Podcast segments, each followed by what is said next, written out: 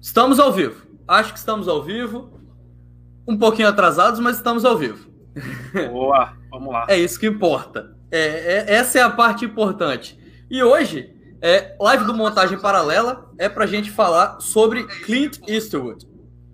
Um, um, um eu, eu vi que você colocou isso no Twitter, eu também tinha falado isso na live ontem, que é, talvez seja a única oportunidade das pessoas verem eu elogiando algum velho conservador. É, não, mesma coisa. É o único velho de direita que eu gosto, tirando meu pai. Eu falo que se meu pai estiver vendo isso, bom, ele é, mas é mais ou menos isso, cara. É o velho de direita que a gente é apaixonado. Porque querendo ou não, ele não, é, não fala muito, ele não é tão assim. Já foi pior, né? Já foi pior, e aí nos filmes ele não retrata tanto isso. E a gente vai falar sobre isso provavelmente. Sim, não, com certeza. Isso com certeza tá na pauta, porque eu até escrevi, eu, eu vi vários filmes seguidos, e foi um exercício muito interessante ver os, os, filmes do Clint seguidos, né? Porque eu tinha, tinha alguns importantes que eu ainda não tinha visto, tipo Ponte de Madison, eu nunca tinha visto. Um absurdo, sei, mas, mas consertei, consertei esse erro nessas últimas semanas, assisti Ponte de Madison. Mas é, eu tinha visto muito espaçado, né, os filmes do Clint. E quando você vai vendo tudo, a, a temática é muito próxima, né? Dá para você entender um pouco da, da, sensibilidade dele, de como ele, ele lida com o cinema, que eu acho que é, é muito interessante. E aí, com certeza, que isso vai entrar em pauta. Mas, só para fazer aquela introduçãozinha básica, é lógico, né? Tem que apresentar o convidado, para começar, que é o Vinícius Machado. E aí eu vou deixar você se apresentar de resto, eu, eu sempre prefiro deixar a pessoa se apresentar do que eu falar besteira. Bom, então vamos lá, né? Eu sou o Vinícius Machado, sou jornalista, uh, crítico de cinema também há mais de quase 10 anos praticamente, né? É, já cobri alguns festivais, tenho meu blog próprio, um pouco abandonado. E atualmente hoje, atualmente, atualmente hoje é ótimo, mas atualmente eu sou colunista na Rádio CBN de Rio Branco, né, do Acre. E lá, todas as sextas-feiras, exatamente, cara, por que me pareça, eu sou de São Paulo, mas uh, tem uma coluna lá no Acre, de Rio Branco, no Rio, Rio Branco do Acre, e lá eu falo toda sexta-feira dicas de filmes, às vezes faço alguns especiais de diretores e tudo mais, então toda sexta-feira eu tô lá. Também tem um podcast, já tive um podcast, uma minissérie de sete, oito episódios, acho, que são falando sobre alguns estudos, né, de alguns filmes que eu gosto, alguns diretores também, que é o Plano Detalhe. Quem quiser acompanhar pode procurar nas principais plataformas aí. E é o, isso. Assim. O, o, episódio do Clint tá com o link na descrição. Tem o um episódio do Clint, né? Que inclusive você fala muito sobre essa parada, dessa visão dele de como pessoa e que nem, nem sempre, na verdade, eu acho que o cinema dele é muito diferente. Aquela, aquele senhor que subiu é, no, no, palanque para falar com a cadeira vazia do Obama, não, não é, raramente aparece nos filmes dele como diretor. Eu acho que nos filmes dele como ator aparece um pouco mais. Quando você vai ali pro Dutch Harry e, e tal, é, o, o, lado direita dele brilha um pouquinho mais, mas como diretor é, é, bem mais raro. Não, ele abandona praticamente tudo aquilo, né? E, e, e acho que ele, ele próprio abandonou quando ele foi vendo as questões políticas ali, a, a América se tornando o que é hoje ali, né? Pós-Trump também. Sim. Porque 2016 ele até apoiou, de certa forma, então, então meio controverso e tudo mais, mas. E aí logo depois ele meio que abandonou isso, né? Ele meio que largou um pouco as questões políticas, ele até pela primeira vez ele tinha admitido que ia votar num democrata, é, que, cara, é surreal, assim, né? Imaginando ele, mas ele se distancia muito, principalmente nos últimos filmes, ele se distanciou muito disso, e é muito legal ver um cara olhando para si mesmo ali, olhando para o próprio, próprio umbigo, ainda mais um americano, né? É, de 90 anos, 91 anos, o cara falar, abandonar todos os conceitos dele e botar em tela o que ele não, que ele, o que ele não acreditava ou acredita agora, é, é, é para mim impressionante. Sim, né? e inclusive você falou, né? O Clint ele fez 91 anos, se eu não me engano, em maio. Em maio, ele nasceu no dia 31 de maio de 1930. Então, é, para uma pessoa da idade dele tá fazendo os filmes que ele faz hoje, para mim é um, é um absurdo. É, o, o Cry Matthew, né? Que é o filme que estreou pela metade, né? Porque só estreou Rio, no Rio e São Paulo, aqui no Brasil. Dizem é. que vai chegar em outros estados. Eu, como moro em, em Vitória, Espírito Santo, eu vou admitir que eu baixei mesmo. É isso, porque a, a, Warner pode brigar comigo porque ela não me deu outra oportunidade, outra opção, né? Se ela tivesse me dado a opção, eu gostaria muito de ter visto no cinema. É, é, era minha minha ideia assistir no cinema, mas não me deixaram. Então, É, baixei. Mas é, teve essa estreia Michuruca, mas estreou o Cry Match, né? Que, cara, pra mim, a gente provavelmente vai falar também de Cry Match nessa, nas, nas outras perguntas, Sim. mas já é um dos melhores filmes do ano e para uma pessoa de 91 anos fazer o que ele faz como cinema, para mim é, é, é, absurdo, sabe? Tipo, ele é. Não, é surreal. Eu fico, eu fico meio dividido até com o Cry Match. Primeiro, começar com essa ideia estúpida deles de ter lançado só nas duas capitais, né? Em duas capitais só, de Rio de Janeiro e São Paulo. E pior, em São Paulo, de, sei lá, cinco salas de cinema, cinco cinemas que estão passando, duas delas, que são uma das principais redes do, do da, da região, só tem na área VIP. Você paga 80 reais pra assistir. Nossa então, senhora! É surreal, cara, é surreal, assim. E aí tive que, eu tive que garimpar, literalmente tive que garimpar horário para encaixar com a minha agenda de, de trabalho e tudo mais, para falar, meu, aonde eu vou assistir e que eu não vou pagar uma nota de cinema, porque você já paga caro. Aí você vai para assistir o filme, você vai pagar 80 reais. Tá bom, tem cadeira reclinável e tudo mais, mas, cara, não é o que eu quero. Eu quero assistir o filme e pagar barato. E aí, obviamente, você obriga a pessoa que quer muito assistir o filme a baixar o filme, não tem o que fazer. E aí, Sim. você falou, você até comentou, né, da questão do, pô, um dos melhores filmes do ano. E eu tô meio dividida com esse filme porque, para mim, é um dos melhores filmes do ano, mas ele tem um clima de despedida tão absurdo que me dá. Mas assim, mas, mas ao mesmo tempo, ele deu uma entrevista agora, uma semana atrás, que perguntaram para ele se ele ia parar de fazer cinema e ele usou uma frase do, do Joseph Wales, que ele falou: Não, não tenho nada melhor para fazer. Sim. Então. mas que tem um clima de despedida, tem. Porque você vê, você vê no caminhar dele que ele tá velho. Tipo, tá velho. Tipo, não, tem vitalidade mais. E, e, eu acho até absurdo, eu cheguei a comentar com você, né, que eu vi um monte de gente falando mal do filme, falando disso, mas, tipo, é um senhor de 91 anos de idade, gente. Não, o, o, o personagem no livro do Matthew é um cara de 40 e poucos anos. Então ele fez todo um processo de atualização da história para encaixar num, num, senhor de 91 anos. Então é lógico que não vai ter cena de ação. É lógico que quem, quem rouba a cena nas cenas de luta é o Galo e não o Clint. É natural isso, gente. É... E eu acho que é até proposital, né, cara? Ele coloca toda a questão da masculinidade no animal, né? Tipo, ele fala, puta, olha como galo é o macho, né? A spoiler Sim. alert aí, mas o galo é o macho, e aí ele fala, pô, quem resolve todas as paradas é o, galo, é o galo, porque ele é o macho. Nenhum, nenhum dos dois, nem o menino, nem ele, são os corajosos ali, são os machos de verdade, né? É um animal. E você resume essa violência ao quê? A um animal, a bestialidade, né, cara? E ele trazer essa ideia pros noven dos 91 anos dele, que você falou, sem vitalidade, e pensando nisso, falando a violência para mim, assim, o Cry Macho, já adiantando, né? O Cry Macho, pra mim, é meio que uma conversa dele com ele mesmo. Ali, ele usa o personagem do, do menino como se os dois, o, o Dirty Harry, ou até antes, né? O, o, o assassino do, dos espaguete ali, dos western, se ele sentasse com os caras ali e falasse, cara, olha, você achava que ser macho era aquilo, mas não é, é outra parada. E no final da vida, outras coisas vão ter mais valores para você e mas, e aí é muito legal que ele deixa claro a escolha, né? Ele fala assim, mas aí a escolha é sua, né? Aquela, aquela cena final do carro ali, né? Que mais. É, não vou alongar muito, senão vou contar o filme praticamente. É, e aí ele fala, tipo, mas aí a escolha é sua. E o caminho que você vai trilhar é o que você escolheu. E é meio que ele tá. E, e ele aceita isso, né? Tipo, ele fala, pô, eu, ele aceitou o caminho que ele trilhou até chegar onde ele aceitou, ou até onde chegar onde ele tá. E, cara, é tão, é tão bonito, é tão, eu não tenho. É tão lindo você ver o cara, um cara de 91 anos falando, se aceitando, né? Aceitando Sim. o seu passado, né? A sua culpa, tudo. Inclusive, eu acho que o, o, título tinha que ser o caminho para a aceitação. Porque é caminho para a redenção, mas, tipo assim, redenção.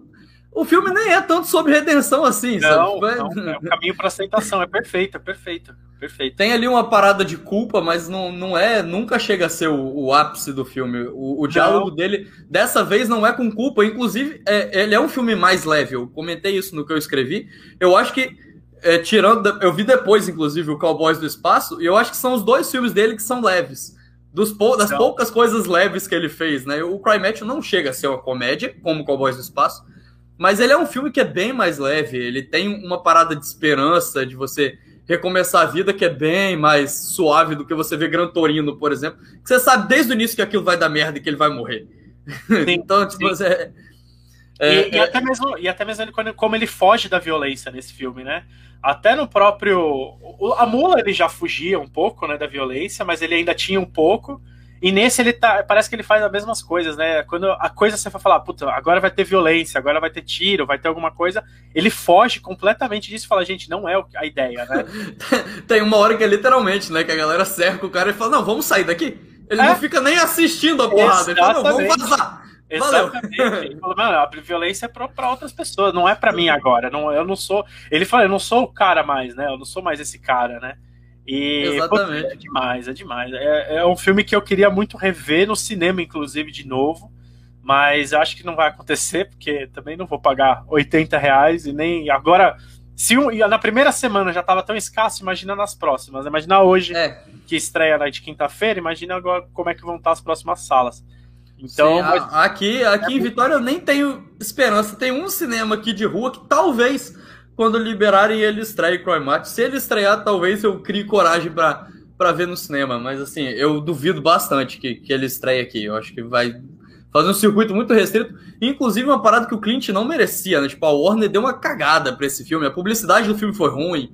Foi, deram... Tudo ruim, tudo ruim. Virou uma. A Mula já tinha sido muito ruim, Jersey Boys já tinha sido muito ruim. Eu não sei o que, que a Warner. Uh, o que, que eles pensam, uh, não sei como ele, o que, que eles têm de contrato ali para divulgação, ou se o próprio Clint não faz essa questão, né? Ele deixa para os mais puristas ali, porque, pô, quem assistiu Jersey Boys é tipo. É quem, é quem é fã de, de Clint Eastwood mesmo, assim. Não conheço uma pessoa Sim. que não goste, que fala, puta, não, não, nunca, não vi de vir por acaso, ou não, o cara gosta de Clint Eastwood, o cara foi assistir Jersey Boys, assistiu há pouco tempo atrás, sei lá. E eu não sei o que a Warner meio que fala, pensa dessa forma, que a divulgação do filme é muito, é muito escassa. Da Mula. A Mula nem chegou no cinema no Brasil, né, cara? Não assim, chegou... eu vou. Exato, assim, esse ano a publicidade da Warner tá uma merda em vários filmes, né? Até que Sim. nesse Sim. ano a gente não pode nem falar que é alguma coisa com o Clint, porque, tipo, Maligno, eu vi gente falando que descobriu Maligno no, no dia da estreia, porque eu não tava nem sabendo que ia estrear o filme. E é o filme do James Wan, que é, putz, o diretor de terror mais badalado do, do, do, do, do rolê no momento. Então, assim. É... E ninguém sabia que ia lançar um filme dele. É muito bizarro. Não, não... E Maligno, e a própria marketing do Maligno tá sendo pelo boca a boca, não tá sendo pelo, pela Sim. divulgação de trailer, de nada, é boca a boca. Eu, eu nem sabia da existência do Maligno até assistir o trailer de Maligno quando eu fui assistir o Candyman, né? Que aí mostrou o trailer e eu falei, caramba, que... aí mostrou lá James Wan, eu falei, nossa, mas nem sabia que o James Wan tinha abandonado ali a, a franquia a franquia da Invocação do Mal. Ali achei que ele ainda estava preso nesses spin-off, produzindo, produzindo e produzindo. Eu falei, nem sabia que ele tinha voltado para a direção depois do, do Aquaman. E, Sim, é. E aí veio esse filme do nada e aí comecei com essa divulgação aí bem, bem ruim mesmo, bem ruim mesmo. Sim, e aí só, só dando aqui boa noite pro Luiz, que tá, tá sempre aqui com a gente, comentou. Boa noite, e pra, pra Alice, que é minha namorada, ela tá me dando um apoio aqui. Muito bom. Tá, muito, muito bom, importante. Muito obrigado pelo apoio moral. Muito bom, muito bom. Mas, só, e aí, vamos falar rapidinho sobre o Clint, né? A gente já falou bastante sobre ele. Ele nasceu, mas só para fazer um, um, um, panorama, vou até aqui colocar uma fotinha do, do do senhor cliente dirigindo aqui para para deixar alguma coisa aqui. Aqui é ele dirigindo em Os Imperdoáveis, que eu com certeza vou falar de Os Imperdoáveis, eu acho que você também vai falar. Então, Tem nem como não falar, né? em algum momento desse vídeo a gente vai falar, a gente vai chegar em, em Os Imperdoáveis. Mas o, o, Clint, que é Clint Eastwood Jr., né? Ele tem o, o Júnior, o pai dele também se chamava Clint, é, Clinton, né? Não é nem Clint, é Clinton. É, ele, ele nasceu em São Francisco, no dia 31 de maio de 1930, já tem 91 anos de idade, e a boa notícia é que a mãe dele viveu até os 97. Então, assim, é uma família com longevidade, a gente pode aí acreditar que dá para ele viver mais uns anos, fazer pelo menos mais um filme, talvez. Talvez não atuando, mas pelo menos mais um filme dá. Ah, eu acho que atuando também, cara. Ele, ele, ele é um cara assim, ele não tem tanta vitalidade, mas não, eu, acho, eu que, acho que, por ele ele atua. Mesmo se for um papel com ele na cadeira de roda, tipo, se, se pá, ele faz, entendeu? Então não, não é. O problema não seria com ele. Com certeza não, ele, ele faria o, o papel que quisessem. Mas É, ele nasceu ali, ele começou a carreira dele de ator, né? Antes disso, ele serviu ao exército, teve uma vida, ele começou, inclusive, a carreira dele um pouco tarde, se você pensar em outros atores, né? Já era ali meados dos anos 50, ele já tinha 20 e poucos anos. Não é aquele ator que fez Malhação, fez aquela carreira toda de, de começo de, de jovem. Ele, ele, começou depois dos 30, não foi? Foi alguma coisa, não, não me engano, não tenho certeza absoluta, mas acho que foi depois dos 30, cara. Não, o, era 29. O primeiro grande 29, papel 29. Da, da carreira dele foi numa série de TV, que ele primeiro era coadjuvante, aí o protagonista morreu, e aí uhum. ele assumiu o papel de protagonista na última temporada. Era uma série de faroeste chamada Rawhide, e, inclusive, ele fez esse caminho, né? Eu tô, eu tô lendo o, o livro do Era Uma Vez em Hollywood, né? Que o Tarantino lançou. E tem alguma. algum Ele vai complementando um pouco, e tem uma hora que o personagem do Al Pacino, que é o agente, uhum. ele fala, ele explica como que os atores é iam fazer os filmes europeus. E ele fala que eram atores menores, mas que se pareciam com o Steve McQueen, se pareciam com os atores. É e aí eles deslocavam para fazerem os filmes na Europa. E isso foi exatamente o que aconteceu com o Clint. Ele era um galã, parecia com outros atores que não iam para a Europa fazer filmes. E aí ele decidiu, quando acabou essa série, ir para a Europa e fazer. Então, os primeiros filmes da carreira do Clint é, são a, os filmes da trilogia do, dos dólares. É o Por um Punhado sim, de Dólares, sim, Por os Dólares a Mais e o Três Homens em Conflito que inclusive são filmes que eles só eles ficaram sendo exibidos só na Itália por um bom tempo. Eles só ganharam uma distribuição americana em 67 e aí que o cliente explodiu, porque aí os filmes fizeram um sucesso absurdo e ele virou de fato um astro, né, de filmes de ação e de faroeste. Em alguns até tinha uma parada de comédia, né, mas na maioria das vezes ele era um astro de ação, aquele o policial durão, o o chefe o chefe durão e tal, é, é, é, bem esse personagem, né? Até nos filmes de comédia, ele sempre é meio que o líder durão. Sim. Mas, ah, ah, calma aí, porque a minha namorada ela entrou depois, ela me perguntou aqui no WhatsApp por que, que eu tô usando um poncho. eu, tô, eu tô usando um poncho porque o Clint, nos filmes de faroeste, inclusive nessa trilogia que a gente tá falando, ele usa um poncho, é a vestimenta clássica do Homem Sem Nome, e inclusive no, no por um punhado de dólares, tem a cena clássica onde ele levanta o poncho e tira o, pedaço de ferro de baixo, tira o seu colete à prova de balas improvisado.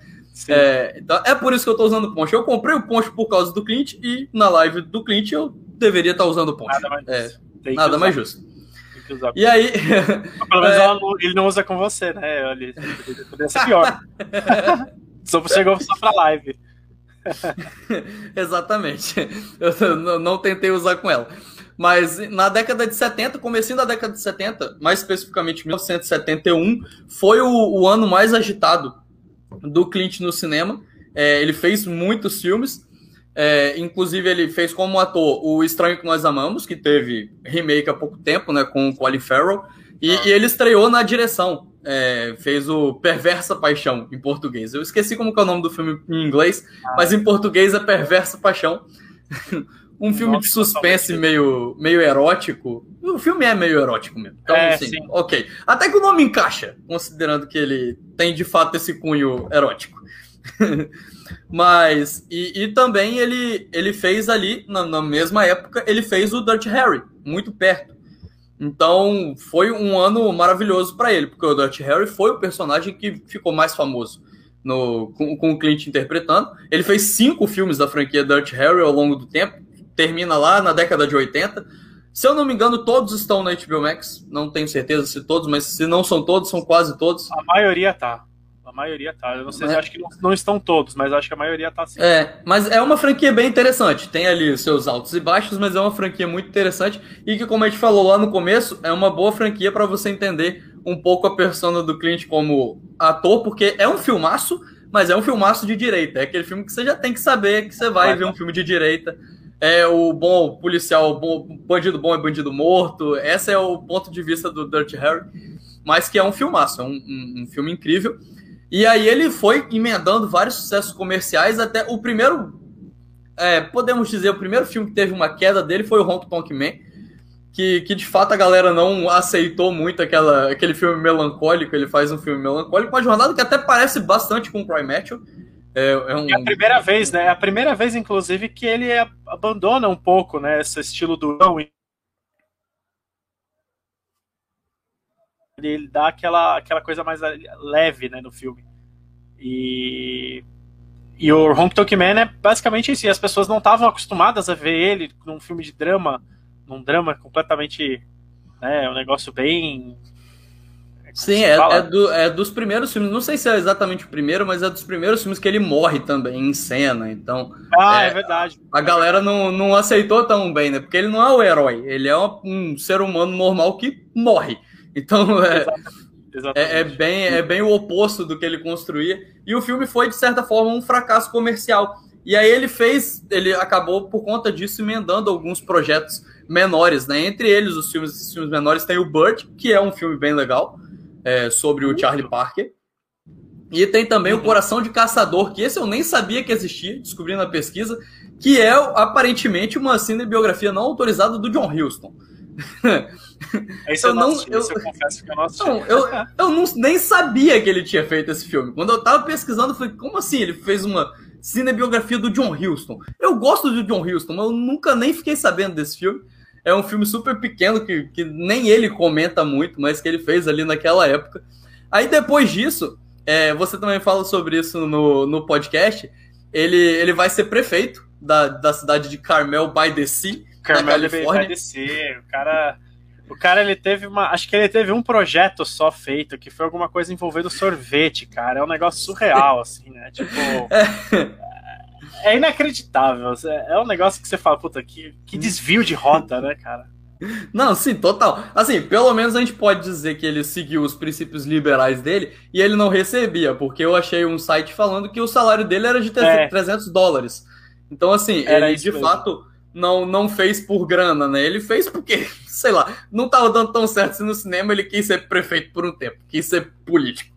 É, mas é, as pessoas não gostavam tanto dele, ele não deixou uma impressão tão boa. Muita gente falava mal, fala mal dessa época dele. Inclusive, tem registros sobre vários casos com garotas. Tipo, ele conhecia as garotas da cidade, ficava andando pela cidade, aí ele conhecia uma garota mais nova, catava a garota, ficava com ela ali uma semana e mandava a garota embora. Essa era a vida dele. Era, um. Basicamente, o cara, o cara usou, usou pra ah, ele abusou do poder dele ali, né? O cara falou, ah, eu Exato. sou Clint Eastwood.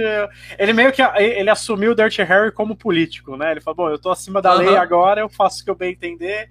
Eu sou liberal, vou aprovar todas as liberdades aqui que a América me proporciona. E, e, e, é mais ou menos isso, assim, o cara fez o... E é, parece bem o esquema de colégio, né? O cara representante de turma, sabe? Aqueles negócios de presidente Sim. DCE, assim, é meio bem clima de DCE, porque ele prometeu uns negócios bem absurdos, assim. Eu lembro, eu lembro quando eu li fazendo a pesquisa, ele tinha umas promessas bem tosqueiras, assim mesmo, assim, de Não, é, bizarras. Inclusive, mesmo. eu vi um, uma pessoa falando sobre isso que falou que ele era um prefeito mimado e que ele transformou uma cidade que era meio que uma floresta pacífica, uma cidade pequena, assim, em uma espécie Sim. de Coney Island, né? Ele, ele transformou a parada num, num, parque de diversão bizarro para turista chegar e fazer merda. Então, foi, foi a galera. Era, era uma, uma comunidade pacata que ele virou de cabeça para baixo, a galera não, não curtiu muito isso. Mas aí, logo depois ele saiu desse mundo, ele deu é, uma volta, a volta por cima dele, né? E aí ele fez Os Imperdoáveis, que a gente falou, fez Mundo Perfeito, fez Ponte de Madison, então ele foi engatando Não, ele filmaço atrás de filmaço.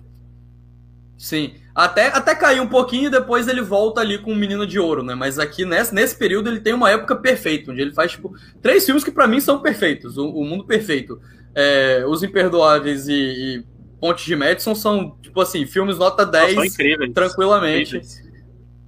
Eu tenho até um pouco de dificuldade de posicionar eles na minha lista ali do que seria melhor ou pior, é, é bem difícil. Eu acho que são são três filmes incríveis. E, inclusive, todos os três estão disponíveis na HBO Max, eu tenho certeza, porque eu vi todos os três essa semana.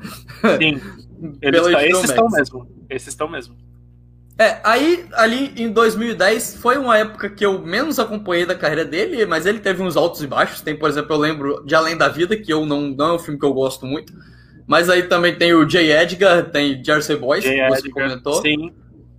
O Jersey, desse o que eu mais gosto é o Jersey Boys. O J. Edgar e o Além da Vida, eu não sou exatamente um fã desses filmes. Sei lá. Acho, mas é, é, é muito interessante, como eu falei, eu assisti a, alguns filmes seguidos, eu fui percebendo momentos da carreira dele, sabe? É, eu até vou falar, o, o último filme que eu vi foi o Dívida de Sangue, que inclusive eu, eu assisti porque as pessoas do Twitter mandaram eu assistir e me sabotaram, porque eu odiei o filme. É, não é, não é um filme muito bom. Eu gosto, eu gosto de uma ideia ali. É muito mínima a ideia dele, do texto dele ali, de, da questão dele enfrentar né, o assassino que fez o transplante para ela e tudo mais, e não sei o quê. Ó, o Otávio, o Otávio é um grande amigo meu aí, cara. O cara também prestigiando, o cara é cara é fera. Aí semana que vem a gente vai estar tá falando de Matrix, eu e o Otávio lá pelo Instagram, então ah, lá. já quem quiser. E... Mas é isso, então o Dívida de Sangue é um filme realmente. Eu não odeio o filme, mas ele não é um dos melhores mesmo. É um filme bem. Não, é, mas a, as pessoas princípio... devem, eu, eu acho que as pessoas elas foram muito pelo nome, cara. Elas não devem é, não, saber tem, tem... É, provavelmente. Não, lá, de fato, quando eu tava ali fuçando a HBO Max, ele foi um dos que, mesmo sem conhecer, eu coloquei na lista, porque o nome me chamou a atenção, foi, pô, Dívida de Sangue. Sim. Tem cara de filme do Clint, né? Mas assim, Total. achei achei um filme meio raso, mas só que, tipo, é, eu fiquei me perguntando por que, que ele fez aquele filme, e eu acho que ele tem momentos, por exemplo, eu acho que depois do Cowboys do Espaço, que é um filme que ele tenta se reafirmar, é, ele teve alguns filmes não, não tão legais, alguns filmes que foram muito criticados, né? Inclusive o Jardim, Meia-Noite no Jardim do Bem e do Mal. Tem alguns Sim. filmes que, que foram, que apanharam bastante da crítica. E eu sinto que no Cowboys do Espaço é aquele filme que ele fala, ó, oh, eu tô velho, mas eu sou melhor do que um monte desses diretores novos aí. ele dá um chega para lá. E eu acho que depois disso ele tentou fazer um filme um pouco mais mundano é, para mostrar um pouco dessa versatilidade. Eu acho que. Tanto que o, o, Dívida de Sangue logo depois veio sobre Meninos e Lobos, que eu acho que são parecidos. É, de forma macro, pelo amor de Deus, não são parecidos é. em qualidade, porque sobre Meninos e Lobos é, é maravilhoso. A gente é, se você falasse que era parecido, a gente entrou numa briga aqui. Não, não. Sobre Meninos e Lobos, é, pra mim, tava um dos topos ali. Pra... Não, é, é parecido numa visão macro. Não, é, sim, se você sim, pensar tá. que, que é um filme de assassinato, que, que interliga pessoas. Então tem alguma coisa ali parecida. Eu acho que ele tava nessa vibe na época. Só que, Sim. inclusive, os dois filmes são do mesmo roteirista, né? Em um ele acertou e no outro ele errou totalmente. Mas assim. É, é, ele era... tem a sorte do. O Sobre Meninos e Lobos é uma adaptação, né? Então ele tem um pouco ali da. Não, o Dívida de Sangue também. Também? Ah, eu não sabia. Também, olha, também é. Olha, então, então. Então estamos lá. Então, ele chegamos esse acordo, então. É, mas assim, é, eu acho que ele era um momento da, da vida dele, né? E, e, e dá para você perceber. Quando você assiste os filmes próximos, eu acho que você vai percebendo um pouco desses, desses momentos. Inclusive sobre Meninos e Lobos, que a gente falou, é um dos cinco filmes dele que está indicado aos 100 anos do, da AF né? É, eles escolhem 100, 100 filmes, os 100 melhores filmes dos 100 anos de cinema, eles escolheram há um tempo atrás, e cinco filmes do Clint entraram nessa lista: é o Dirty Harry, o Joseph Wales, Os Imperdoáveis, Sobre Meninos e Lobos e o Mina de Ouro. O Unforgiven é o que está na, na melhor colocação. Mas os, todos esses cinco aí entraram e eu acho bem justo. Não, não sei, eu acho que talvez eu trocaria o Joseph Wales pelo Ponte de Madison. Mas enfim, né, essa é uma, uma, uma outra discussão. Eu é, gosto no muito, Oscar. Eu, eu acho que deu uma travada aqui. Voltou? Voltou, agora voltou. Voltou. Deu. Eu acho que também deu, mas o, o Joseph Wales, eu, eu, gosto do filme, mas eu acho que ele tem filmes melhores, inclusive o Ponte de Madison. Mas eu entendo que também a votação dos 100 anos de cinema da AF tem muito ligação com o gênero, não, não é só qualidade, sim, né? tem, tem uma. Sim. É uma parada de como representa o cinema, né? Não necessariamente sim, só. Exatamente. Exatamente. É, qualidade. E ali eu acho que o Joseph Wales tem o seu lugar. No Oscar, é, tem alguns filmes dele que não foram indicados, que é um absurdo. Um deles, para mim, Gran Torino, não ter sido indicado para nada. É o absurdo dos absurdos. É um absurdo. É um absurdo. Mas ele já foi é. indicado a, a, melhor filme cinco vezes. Ele venceu duas. Ele venceu por Os Imperdoáveis e por Menina de Ouro, é, que também são os que ele venceu por diretor, como diretor.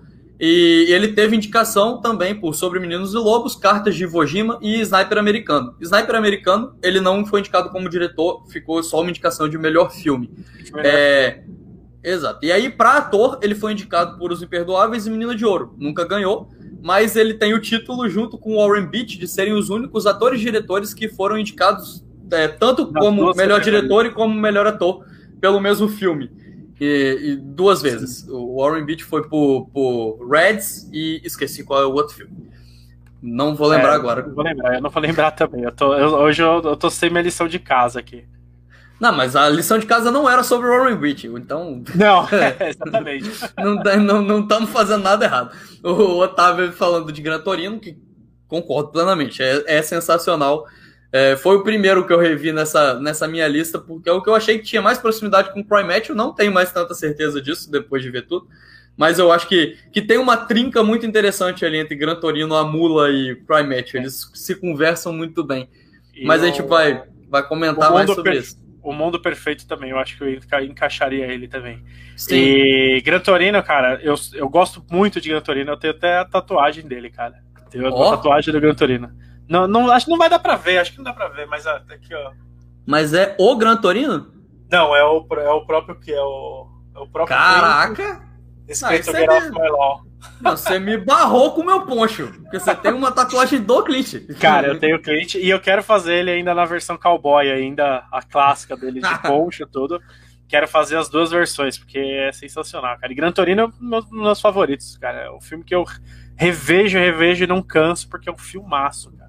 Filmaço. Não, com certeza. Gran, Gran Torino é um, uma preciosidade. Tanto que eu, é, é o filme que eu discordo completamente de não ter sido indicado ao Oscar. Eu acho muito muito, muito estranho, sabe? Porque, tipo, é um filme que tem tudo certinho, sabe? E ele dialoga com o que o Oscar gosta. Eu nem entendo por que, que ele não foi indicado. Porque Também é acho. o tipo de filme que o Oscar gosta de indicar, sabe? E, Também acho. Por algum motivo não foi naquele ano. Mas eu também separei aqui, só a título de curiosidade, alguns papéis que o Clint não aceitou. É, ele ofereceram para ele o papel de James Bond em 007 Viva e Deixe Morrer, em 73, mas ele não quis, ele recusou, porque ele falou que tinha que ser um ator em inglês. inglês ele, também, ele também foi considerado para interpretar o Rambo muito antes do, do filme sair do papel, e aí depois ele veio sair do papel com o Stallone. É, ele também recusou o papel do Harmônica, que é o papel do Charles Bronson em Era Uma Vez no Oeste. Recusou o papel do Paul Newman em Inferno na Torre, outro filmaço que está disponível na HBO Max. O Paul Heggs, que é o, o, o, roteirista do Menino de Ouro, fez depois o No Vale das Sombras com o Tom Lee Jones, e o papel é. Ele escreveu o papel pensando no Eastwood, mas o Eastwood não quis, e foi ele que sugeriu que o Tom Lee Jones entrasse, e acabou com o Tom Lee Jones recebendo uma indicação ao Oscar. Então, assim, teve ali um momento de generosidade. Lá na década de 60, quando ele estava saindo ali do, dos filmes europeus, é, ofereceram para ele duas caras em Batman e Robin mas o, a série foi cancelada antes. De, ele chegou a aceitar esse papel, ele não recusou. Ele ia interpretar o Duas Caras, é, mas ele acabou não, não, não interpretando porque a série foi cancelada antes. E também ele, é, ele, ele possuía os direitos de, do, do livro que deu origem a Duro de Matar. E, e eu, a ideia é que ele interpretasse o personagem do Bruce Willis, mas aí ele acabou fazendo Dirty Harry, a, a chance passou, os direitos foram levados para frente e o filme foi Sim. produzido bem lá para frente de, de outra forma. Ainda bem. Mas. É, ainda bem, não. Nenhum desses eu acho que, sei lá, tá, tá tudo bem. Tipo, acho que todos eles encontraram bons, bons papéis. Apesar também de que. Acho, eu, também acho. Eu, eu, gostaria, eu gostaria de ter o Clint como duas caras, só porque eu até botei aqui. Porque é, o, a voz dele, né? O, muita gente fala que ele deveria interpretar o Batman velho. Se ele tivesse interpretado duas caras, teria sido muito legal. Pô, demais. É, seria curioso muito ele fazer o, o 007 ali, né? Claro que precisaria ser o inglês e tem toda aquela coisa do. do. É, do, do, cara, do, do, dele ser inglês e tudo mais. Mas oh, muito bom, o comentário do Otávio é excelente. É... Tá vendo? Nem, nem todo velho branco é ruim. O, o Hoffman, que, que é o, o, meu amigo, ele tá falando aqui do meu Twitter. Eles implicam que o meu Twitter tem. Eu deixo ele na versão branca no computador. Eu também, é. então estamos juntos. Tu, tu fui, fui, vou ser criticado junto contigo, então, Flávio. Porque Viu? E aí eu, eu sof, sofri essa crítica. Mas como a gente tá falando sobre um velho branco, eu acho que tá completamente justo. É, justo. Ele, ele está no, no modo branco. mas é, mas, mas sim, ele tem um pouco desse porte, né? Falam dele como Batman, eu acho que seria teria sido muito legal ele como duas caras. E aí, uma das, das últimas, eu separei outras duas curiosidades aqui. É, não, outras três. É, a primeira deles é sobre a produtora dele, que se chama Malpasso Productions. Malpasso. E, e a parada é, tá, tá muito ligada àquela parada do agente que a gente falou. Porque quando ele foi chamado para fazer a trilogia dos dólares, o agente dele falou que ele estaria cometendo um erro. E isso em espanhol seria mal passo. E, aí ele, ele, ele foi pra Europa, fez sucesso, e ironicamente, pra tirar sarro com esse cara, ele decidiu colocar o nome da produtora dele de Mal Passo. Não tem nada a ver. Eu sempre achei que era ligado a alguma cidade ali da fronteira, alguma coisa desse tipo relacionada a faroeste, mas não, é só uma não, piada com sabia. o agente dele. Eu não sabia disso, mas cara, eu acho muito legal porque o Clint ele é um cara que você não imagina, se você vê ele fisicamente, se você olhar ele, ele não imagina, você não imagina o quão irônico ele é, né, cara? Ele é um cara Sim, extremamente não. sarcástico, ele, tudo. Ele deve tudo. ser muito zoeiro, cara. Eu gostaria de conviver com ele, porque ele deve ser um, um, um velho piadista. Talvez filme, Faz umas ah, piadas aquela... erradas de vez em quando? Provavelmente, mas. Um aquela conversa que ele tem, aquela conversa que ele tem com, com o Obama na cadeira, cara, aquilo é, é ironia pura ali. É, é, é, chega a ser absurdo, né? Como ele conseguiu fazer aquilo num evento republicano ali que ele. E ele fala, tipo, ah, tem até umas, acho que eu até, eu até uso recorte no próprio podcast que ele fala assim, é. Uh, e como que você vai lidar com as suas promessas, né? Como agora você vai cumprir as suas promessas? Aí ele, ele mesmo responde, ele, ah, ah é verdade, é verdade. Você não, você não consegue cumprir com promessas. Tipo, ele é muito irônico, assim. e nos filmes é, é, muito bizarro, assim, porque ele não tem cara, né? Ele tem cara de ser um velho chato. Ele, sempre ele aparenta ser um velho chato. Assim, Me, né? meio ranzinza, né? Ele tem ranzinza. cara de ranzinza. Mas ele e, não é. Não é. É... E pra mim é até estranho. É, acho que na mula, quando ele tenta fazer o velhinho simpático ali, né? No, quando ele vai falar com os policiais, é, parece que é força. Parece que é realmente é propositalmente uh -huh. forçado, né? Ele ser uh -huh. um cara bem ele força para ser simpático, ele é até engraçado isso. É, ele, é, uma outra coisa interessante é que ele é um diretor conhecido por realizar poucos takes. Ele filma muito rápido. Tipo, Cry Match foi filmado em dois muito meses. Tipo, ele é Sim. um diretor que ele. Inclusive o Tim Robbins, né, que fez o Sobre Meninos e Lobos, falou que eles trabalhavam de tipo 9 da manhã até depois do almoço, porque o cliente chegava e falava, ó, um take. Era no máximo um take, dois estourando, porque tipo, é muito direto o que eu quero, ele já sabe o que ele quer, o ator faz o que ele quer, ele passa para próxima, ele não tem muito essa parada de enrolar. Então, tipo, Clint nunca vai ter versão do diretor, porque ele nunca gravou duas horas a mais de filme para editar depois. Ele, ele, ele grava exatamente o que ele quer, do jeito que ele quer, edita e pronto, tá, tá finalizado o filme dele convenhamos, né? Um cara de 91 anos não tem tempo para ficar gastando pra fazer hora a mais, né, cara? O cara fala, eu preciso lançar essa porra desse filme logo, velho, porque não dá, não, não tenho tempo para isso. Exatamente, exatamente. Mas é. E, e, a outra curiosidade que eu acho que é muito. Eu, eu achei essa muito interessante é que ele, ele era o, o presidente do júri de Cannes quando Pulp Fiction ganhou. E muita gente do, na imprensa na época falou que ele teria votado em Pulp Fiction, porque ele teria defendido o filme americano, mas não, é, as pessoas falaram que ele votou em Tempo de Viver, do Zhang Mu, é um filme chinês, mas só que os outros, os jurados europeus que gostaram de Pulp Fiction e, e ele se deu por vencido e Pulp Fiction acabou ganhando. Eu acho que essa curiosidade para mim ela funciona muito porque é exatamente isso. Você enxerga no Clint aquele americano nacionalista e você acha que ele vai defender o filme americano acima de tudo, e que não é necessariamente. É, ele gosta de cinema, então ele, ele, ele, ele aprecia o cinema, então não, não é necessariamente só por ele ser americano que ele vai defender Pulp Fiction, né? E ele, ele foge muito disso. Inclusive, eu, eu escrevi em algumas críticas dessas últimas que, para mim, ele é um diretor meio dicotômico, porque ele é conservador, mas os filmes dele não são sobre temas conservadores. É, ao mesmo tempo que ele é super durão. Até mesmo o personagem às vezes é durão. O filme não é durão, o filme é super não. sensível, a direção dele é muito sensível, então ele, ele brinca muito com, com esses lados, né? Então, assim. Ah, é... A própria Menina de Ouro, né? Puta, ele é um personagem extremamente duro, esse personagem extremamente forte ali. É, e ele é desconstruído completamente, né? Ele vai derretendo mesmo ao longo do filme, ao longo do filme. Sim, não, ele e, vai e amolecendo, ele, ele vai. É, eu acho que ele, eu acho muito legal que ele usa a dureza dele como, como parte da história do passado do personagem, né? O personagem ele é duro, ele é aquele, aquele jeitão durão assim, mas porque o passado daquele personagem tem alguma razão de ser assim. Sim. É, é outra característica, né? É, os filmes deles têm um ar revisionista que a gente já falou, né? De como se ele conversasse com ele mesmo, ele fica olhando para o passado. Então, são personagens que têm traumas, que precisam resolver os fantasmas do passado. E, mas nisso tudo é sempre de um jeito muito tocante. Ele, ele domina o melodrama de um jeito que quem não assistiu todos os filmes do Clint não espera que ele domine o melodrama. O Menino de Ouro é um ótimo exemplo disso, o Pontes de Madison também é um ótimo exemplo disso. Então, se você só viu alguns filmes ali, talvez você não, não saiba que o Clint é um puta de um diretor melodramático. É, ele não é um. Na verdade, eu acho que é, é, também é isso, né? O lado direita dele extravasa mais como ator, porque como ator ele fez muitos filmes de ação. Como diretor, ele não tem tantos filmes de ação assim, ele passeia muito mais pelos gêneros. É, o Ponte de Madison é um romance, ele vai pro faroeste, que tem ali ação, mas assim, não é aquele filme de ação clássico. Ele, por exemplo, ele nunca dirigiu a franquia Dirt Harry. A franquia Dirt Sim. Harry sempre esteve na mão de outras pessoas, então ele nunca foi o diretor de uma franquia de ação desse tipo. É, ele fugia um pouco disso, ele tem uma visão muito mais ampla de cinema que eu acho muito interessante que eu, eu tô adorando as participações do Otávio. Eu vou chamar o Otávio pra uma live. No próximo live, o Otávio manda bem, ele. cara. O Otávio é ótimo, cara. ele é só faz um take porque ninguém dá conta da cara de bravo dele. Isso é fato, isso é fato. que, que ator que vai peitar o Clint? Você não é nem doido.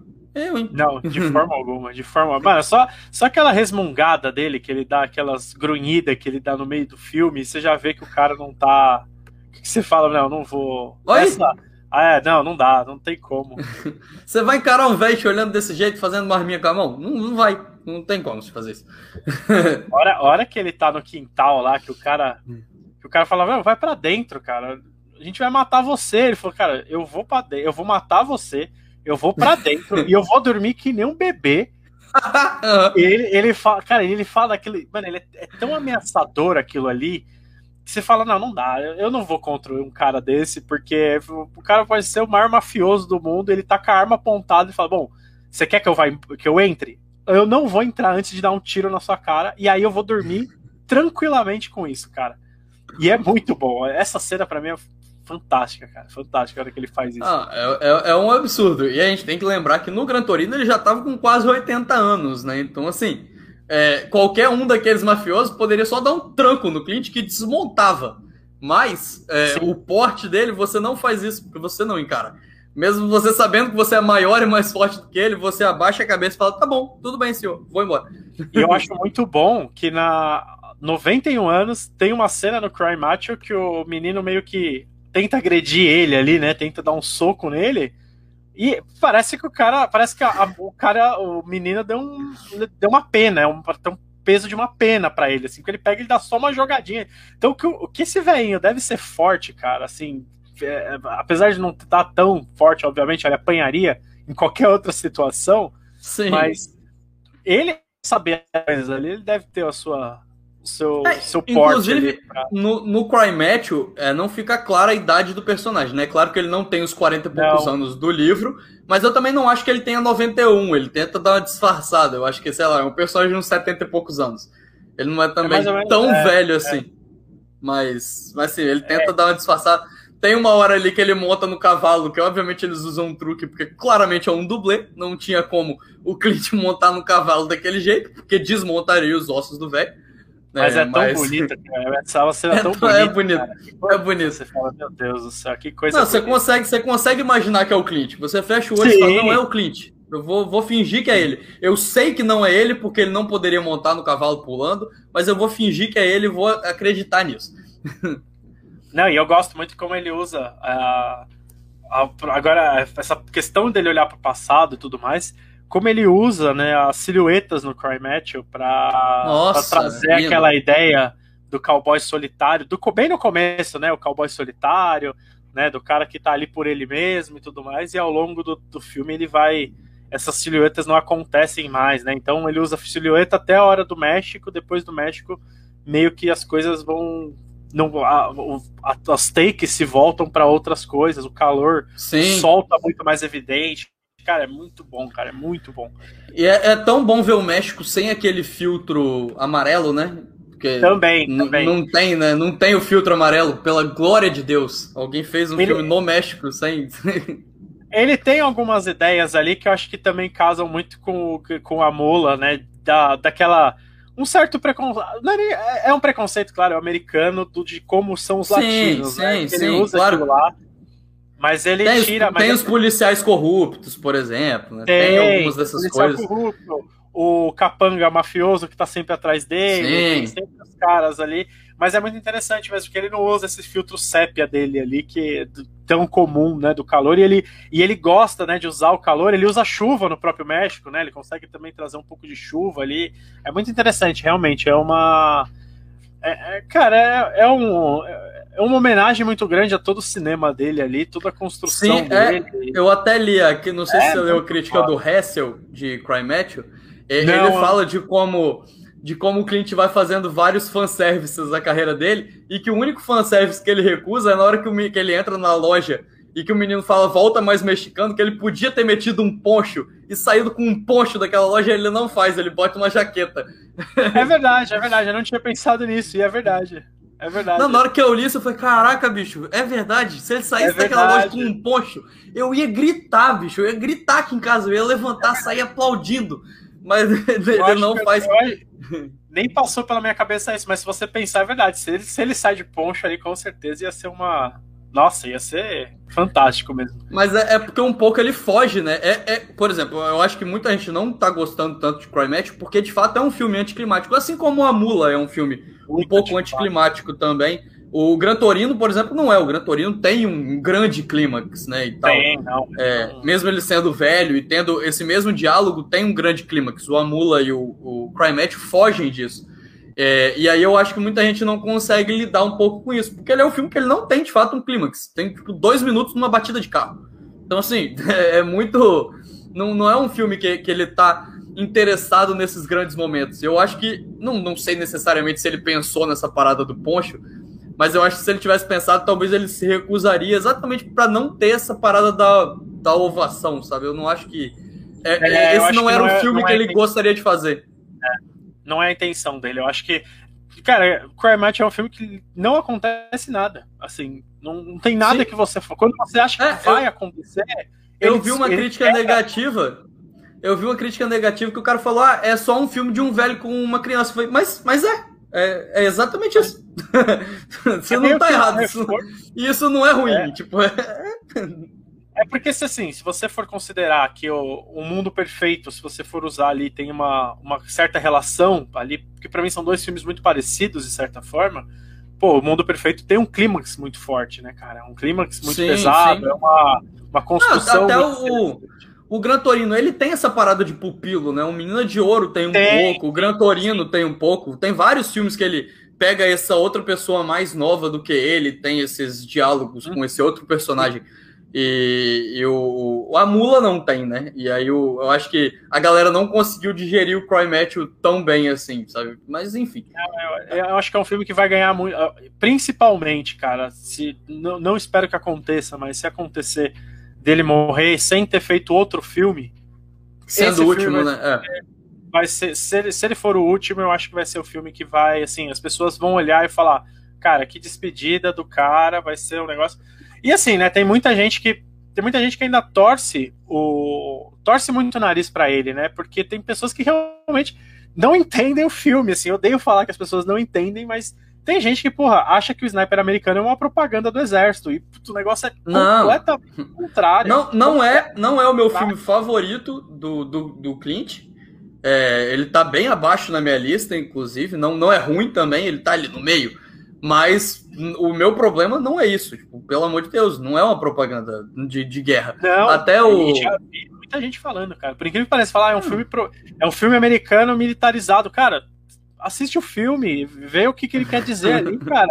O, tudo, tá tudo ali. Ele usa, ele usa inclusive o faroeste para isso, né? Ele usa, ele usa fotografia de western, ele usa diálogos de western, ele usa tudo ali para falar, cara, olha como a gente constrói heróis, sabe? Tipo, a gente tá construindo, olha como você, como a América constrói heróis a partir do cinema, a partir da, de, de ícones que voltaram de guerra. Tipo, ele faz toda uma relação ali que não é meu preferido também, tem, tem para mim tem problemas, mas tem gente que realmente acha que ele é ainda é confunde essa persona dele ultra conservadora Sim. que já foi com um filme e fala, putz, a pessoa não assistiu, né? Não, ou não, não, tem boa vontade para falar sobre isso.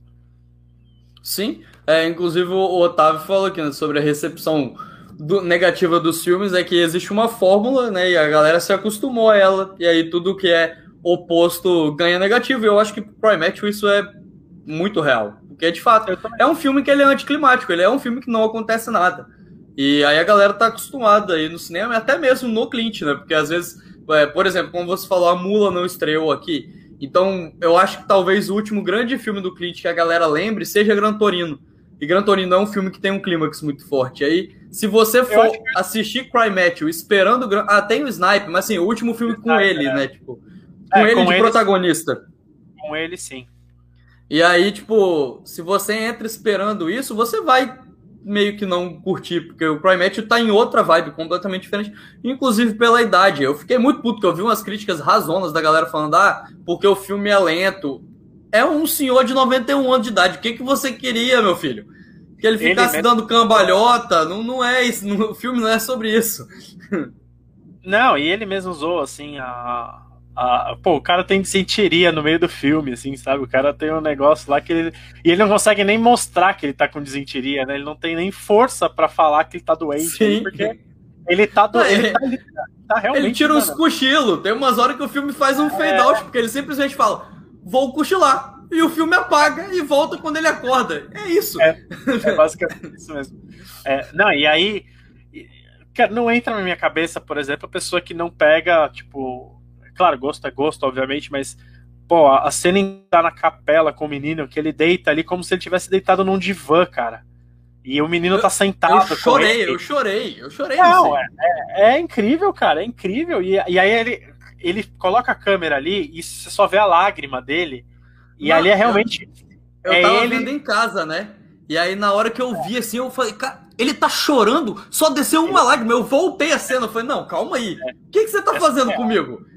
É surreal, cara. Quando, quando ele faz isso, que, meu, é literalmente ali é um divã, cara. É, é um divã ali, o cara tá deitado, falando com como se ele estivesse falando com ele mesmo ali, falando da vida dele. Ali, e ele da, se esconde, né? Ele tapa a cara, ele, ele não, não é, é ele, tá não se abre né? completamente. Né? Cara, então, é, é, é muito é, lindo. É muito singelo, é muito bonito. E, e, a própria Mula também tem um pouco disso, né? Dele colocar. dele, dele meio que admitir né, os erros da vida dele ali, né? Da, é, pô, o cara que não teve muitas relações na vida, o cara que teve. Não, não foi um bom pai, provavelmente, teve muitos problemas extraconjugais e tudo mais, né? E, e ele entendeu. E aí eu acho que a mula é muito a. Ele assumindo a culpa disso, né? Ele se assume a culpa de, pô, não fui um cara tão legal assim, né, na vida, na vida, na minha vida pessoal, porque me dediquei muito, como é o personagem dele, do Earl lá, né, que ele é florista e tudo mais. Sim. E, pô, dediquei minha vida às flores é, me dediquei a vida a uma arte e minha parte familiar ficou completamente de lado. E desse lado, e justamente quando ele chega em Crime Match, em que a família dele sofreu, ali algum teve um problema, ele perdeu a família e tudo mais, ele ele faz as pazes, né? Fala, beleza, meu passado é esse, morreram as pessoas, perdi, posso não ter sido a melhor pessoa do mundo, mas a partir de agora minha vida é essa, então eu tenho que lidar com isso e tá tudo bem, cara. É, é tão bonito assim como ele, como ele faz as pazes e e aí eu acho muito legal que eu até ia falar que depois, como ele usa o Dirty Harry e todos os outros, as mortes são muito excessivas, né? Cada, qualquer um morre ali por qualquer coisa, né? O faroeste e tudo mais. e aí quando ele chega no Imperdoáveis e chega no Mundo Perfeito e chega no, no próprio Amula e no Crime o peso do tiro, né? O peso de você dar um tiro né? Como no Imperdoáveis, para ele um tiro é uma tortura, como no Mundo Perfeito um tiro vem de uma pessoa inocente que não tinha nada a ver com o que estava acontecendo e que determina Sim. o filme todo.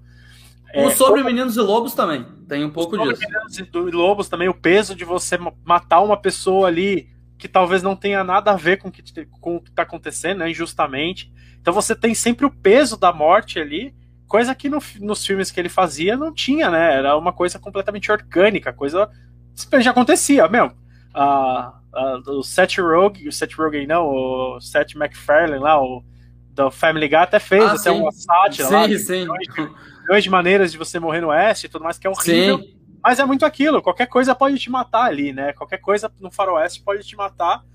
E aqui não, e aqui, assim, a morte ela pesa, cara. A morte é um negócio que é, pesa. O, os Imperdoáveis tem até a cena que o Gene Hackman é, explica como. A, quer dizer, contradiz a história do English Bob. Que ele fala que o cara foi sacar rápido demais e deu um tiro no próprio deu tiro pé. No próprio... É, exatamente, exatamente. então, tipo, tem, tem muito dessas coisas. E aí, no Imperdoáveis, na hora que ele entra no bar, é, naquela última cena, para fazer aquilo, pô, é, é muito lindo, porque ele faz tudo que as histórias falavam que ele fazia, porque ele mata oito pessoas, né, sem, sem recarregar a arma e tudo mais, mas aquilo para ele não tem a glamorização. O, o, é. o, o, escritor lá fica tentando glamorizar aquilo, mas para ele aquilo ali não é, ele não fez aquilo por glória. Ele fez aquilo porque ele precisava fazer. E ele tem muito. E ele, e ele mesmo fala, né? Ele falou, eu matei tudo que pode se mexer, eu matei. É, não tem essa. tudo que eu tudo que se mexe eu matei. É, mas eu tô aqui muito forçado e puta, porque vocês me forçaram a isso, porque vocês mataram meu colega, vocês, vocês arrebentaram lá o Morgan Freeman. Eu falei, puta, não queria estar tá aqui, sabe? Mas, cara, eu vou fazer isso por uma última vez, né? Vai ser minha. minha não tenho mais nada mesmo, meus filhos já estão foram tão lá cuidando, sendo cuidados e tudo mais. E, e é, é isso, cara. Para mim é, é, uma coisa tão bonita mesmo de dele reconhecer o peso das coisas, né? Assim, fora as questões políticas que vêm à tona nos outros filmes, né? Que a gente nem falou sobre isso, mas é muito. Olha. É basicamente isso que o Otávio fala. Sim. É, ouvindo vocês falarem, me lembra uma opinião que eu tenho e que o Spielberg também está incluso, de que todo diretor busca a própria catarse nos filmes. Eu concordo, eu acho que o Spielberg tem um pouco disso também. Menos do que o Clint, mas eu acho que, que ele tem. Ele, ele também dialoga muito com ele em alguns filmes. Eu acho que é, é, muito real. Só que eu acho que com o Clint isso se torna tão forte por ele também ser ator, né? Por ele também ser quem está ali na frente da câmera. Eu acho que consegue reforçar. Quando é só o diretor falando, é, é mais difícil de você perceber. Com o cliente é muito fácil de você entender é, como que... esse diálogo está se formando. Eu acho que o mais claro, acho que o filme mais claro de se compreender isso talvez tenha sido o próprio irlandês, né? Quando não tem um, um diretor em cena, né? Um ah, sim, sim. Que aí ele bota o De Niro ali, que quase um carne ali, né? De Niro e Scorsese, mas ele coloca o De Niro como uma, um cara ali né? Como, ele olha mesmo para ele mesmo também, né? O próprio Scorsese olha para ele mesmo. Sim. Os, acho que tá virando comum até esses diretores mais, mais velhos é, que estão próximos, talvez, de uma, de uma aposentadoria, esperamos que não, né? Não, mas que estão ali. Pelo amor de Deus, não.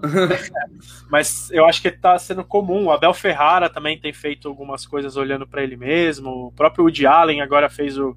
O Sibéria. Festival. O Sibéria, do, do, Abel Ferrara é total sobre ele olhando para si mesmo. Exatamente. Inclusive o William Defoe meio que interpreta um alter ego dele, né? É, exatamente. E o aí o Rifkin's Festival agora do Woody Allen também olha um pouco pro meio que para desgaste do próprio Woody Allen dentro do cinema. É muito interessante assim ver como esses diretores estão estão se olhando né? E como o Clint Eastwood entrou nessa também de fazer não só se olhar, mas como fazer as pazes com ele mesmo. Tipo, é, eu acho que agora nesse final ele tá realmente fazendo as pazes, porque olhar para ele, ele sempre olhou. Ele sempre ele, olhou. Ele sempre fez isso. E agora ele tá num momento. É por isso que eu gosto tanto do. Cara, eu acho o final de Cry Match tão bonito. De tipo assim, porque é um final sobre vida. Tipo, é, é, é um final de esperança. Que, que, putz, se for o último filme dele, pô, ele deixou uma mensagem bonita, sabe? De seguir em frente. E não de, de necessariamente de sacrifício. Não que, por exemplo, é, isso diminua Gran Torino por ter uma mensagem relacionada a isso, né? Mas assim, que, pô, é muito bonito. É de tipo assim, pô, já fiz, já falei sobre mim mesmo tantas vezes. Agora eu posso falar sobre mim mesmo e ainda tomar a decisão de ir ali ficar num lugar confortável. É, ficar de boa. E o próprio Gran Torino, na verdade, tem essa ideia, assim, é catar, é uma. é climático, né? Completamente negócio é, muito forte ali. Mas ele também tem uma questão, né? Assim, é uma questão de. De falar, pô, eu tô. Eu, dele saber da própria condição dele, né? O mal que ele faz para aquela comunidade, né? Puta, ele tem uma estratégia muito bem traçada, mas ele fala, bom, meu, a minha. Como se fala? Ah, é basicamente isso, né? Ele fala o, o, quanto, o quão prejudicial eu tô nesse bairro aqui E, o, e se eu não morrer, eu não, isso não vai parar, né? Tipo, o quanto Sim. o americano, o quanto o americano, aí já olhando mais como sociedade, né? Como o americano ele ele prejudica quem está ao seu redor ali, é, indiretamente ou diretamente, né? Aí sim, eu tava falando Era Uma Vez em Hollywood também, Roma, são, são todos os filmes que os caras, eles mesmos se auto... É, auto e aí o, o, Nem são diretores tão velhos assim, né? Apesar Não, de que exatamente. o Tarantino, pelo menos, parece estar próximo da, da de encerrar a carreira, porque é, ele sempre fala que ele só vai fazer mais um filme. É, Exatamente. Então ele, ele se encaixa, mesmo não sendo exatamente um idoso, ele se encaixa um pouco nisso que a gente tinha falado. Já o Cuarón nem tanto, mas, mas concordo, eu acho que é, de fato. É, o Roma também, o Cuarón olha muito para ele. Mas aí indo para algumas daquelas perguntas, né? A gente falou bastante já sobre o Clint. A, a, primeira delas é, eu acho que pode ser difícil, pode ser fácil, mas é o pior filme do Clint para você. Pior filme do Clint. Pode ser tanto como diretor quanto como ator, ou pode ser um para cada, enfim, é, tá, tá Olha, tá, tá, aberto na carreira dele. Eu tô muito entre Dívida de Sangue e o 1517 para Paris. Eu não sou fã dele também, eu não sou tão. Eu acho que acho que 15 17 para Paris, eu acho que ainda me pega um pouco mais. Eu não, eu preciso rever, faz muito tempo que eu não vejo. Eu vi, Mas... ele, eu vi ele nessa última maratona. E eu, antes de ver o Dívida de Sangue, eu tava pensando, falei, putz, eu não, eu não acho o filme ruim. Ele é um dos que menos me pega, mas eu não acho um filme horroroso. Mas eu acho que eu vou ter que falar ele. Porque eu, eu não tenho é. outra opção. Mas aí o Dívida de Sangue veio e até porque talvez ele tá fresco, porque foi o último, o meu vai ser o Dívida de Sangue. Dívida assim, de Sangue. É, não, é, é uma, uma competição boa, assim. Eu também não sou muito fã de do Jersey Boys também, mas eu gosto.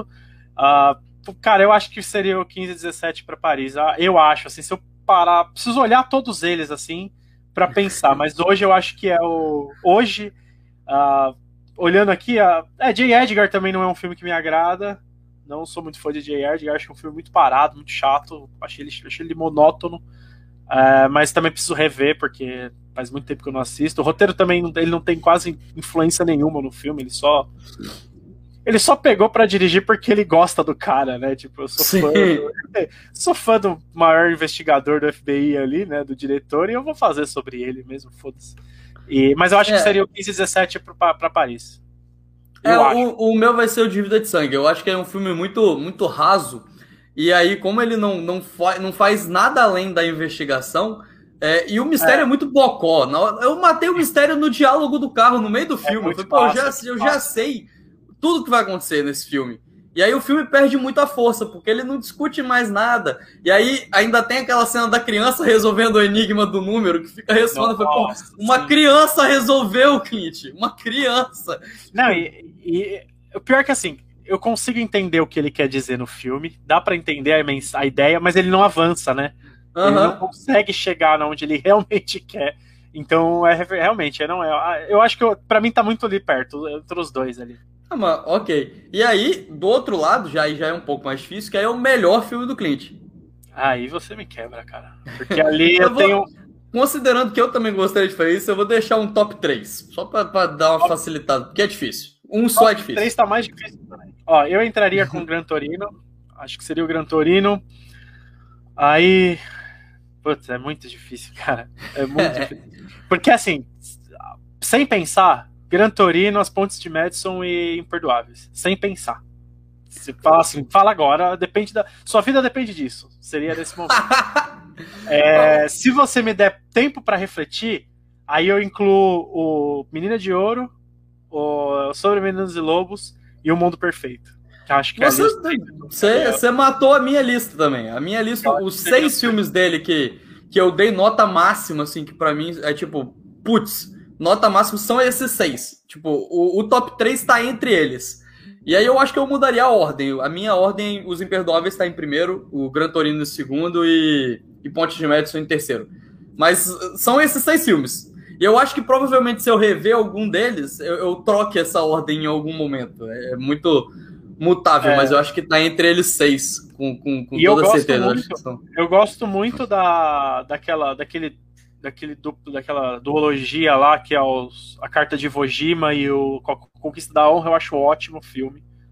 É... Aí eu, eu gosto do, do Cartas de Iwo Jima, não gosto tanto do, do outro. Eu, eu sei lá. A Conquista da Honra. É, eu gosto mais de um do que do outro. Aí eu não sei, tal, eu, mas tem tempo que eu não vejo eles. Admito, até porque eles não estavam no é HBO Max. Eles estavam na minha lista para rever. Globoplay? Tem no Globoplay. Tem no, eu, Ele... Se eu não me engano, não sei se os dois têm, mas um deles eu sei que tem no Globoplay. É, eles estavam na, na minha lista para o da tatuagem precisa ser o preferido? Qual que é o da tatuagem? É o Gran Torino. É o Gran ah, é o. Ah, tá, tá. Da sua tatuagem, agora que eu entendi. é. Não, é, é verdade. Você tem que colocar Gran Torino em primeiro mesmo. É, faz é, sentido. Você, fez, você fez uma tatuagem de Gran Torino. é. Gran Torino é foda, cara. Não tem como. E. Não, mas eu gosto dessa do A Carta de Vojima e o A Conquista da Honra. Gosto bastante. Acho que ah, tem aí... umas ideias muito boas. O, o, é, não, são muito boas, assim. Eu acho interessante. Acho, não, mas aí legal. falando falando sobre isso, o Otávio perguntou aqui, vamos ver, o que, que vocês acham dele dirigindo alguma coisa sobre o 11 de setembro? Cara, olha, eu vou falar para mim que o filme definitivo de 11 de setembro ali para mim é o Munique, né, que é o do Spielberg, assim. ou Guerra dos Mundos, ali tem outro que para mim são e o e o do Spike Lee, que agora me fugiu o nome, que ele faz com o Edward Norton, que também tem um filme que, eu, que é meio ah, que a, ah, Sim. Que é muito bom, que também é uma homenagem a 11 de setembro. Eu não acho que ele entraria como um bom filme. Acho que o Clint não faria. Não sei, acho que ele não faria um bom filme de 11 de setembro. Assim, não sei se ele entraria nessa. Mas eu com certeza eu acho que ele entraria, por exemplo, fazer uma ideia da do último governo Trump, por exemplo, uma questão do aquela toda aquela questão do uh, daquela invasão do Capitólio, caramba, lá, tudo. Eu acho que talvez ele teria uma Nossa! interessante ali. Eu acho que ali seria uma coisa. A invasão do Capitólio, do Capitólio ali, quando ele tava. Quando ele sai ali, quando o Trump tá para ser depois, depois sim, não, sim. tá perdendo a eleição. Eu acho um que filme protagonizado pelo maluco do capacete de chifre, né? Não, ou então um cara mesmo, o próprio, um próprio trampista vendo aquilo ali caindo e ele caindo na real, assim, alguma coisa. É bem superficial o que eu tô falando, mas talvez seria muito mais a sim, cara sim. dele, assim. Seria a cara dele fazer alguma coisa desconstruindo um cara, um cara de um republicano ali. Meio que ele já faz isso na mula, né? Porque tem algumas cenas Sim, que ele, pô, tem. ele, ele tem o ele usa a N-word ali, né, na para um caso, uma família de pessoas negras, e os caras falam assim, oh, peraí, cara, você não pode falar essa palavra. E aí ele meio que dá um. Não, Anitta, tipo, a Anitta não assim? viu esse filme e aí errou. É, é, se a Anitta exatamente. tivesse assistido o Gran Torino, teria aprendido, tá vendo?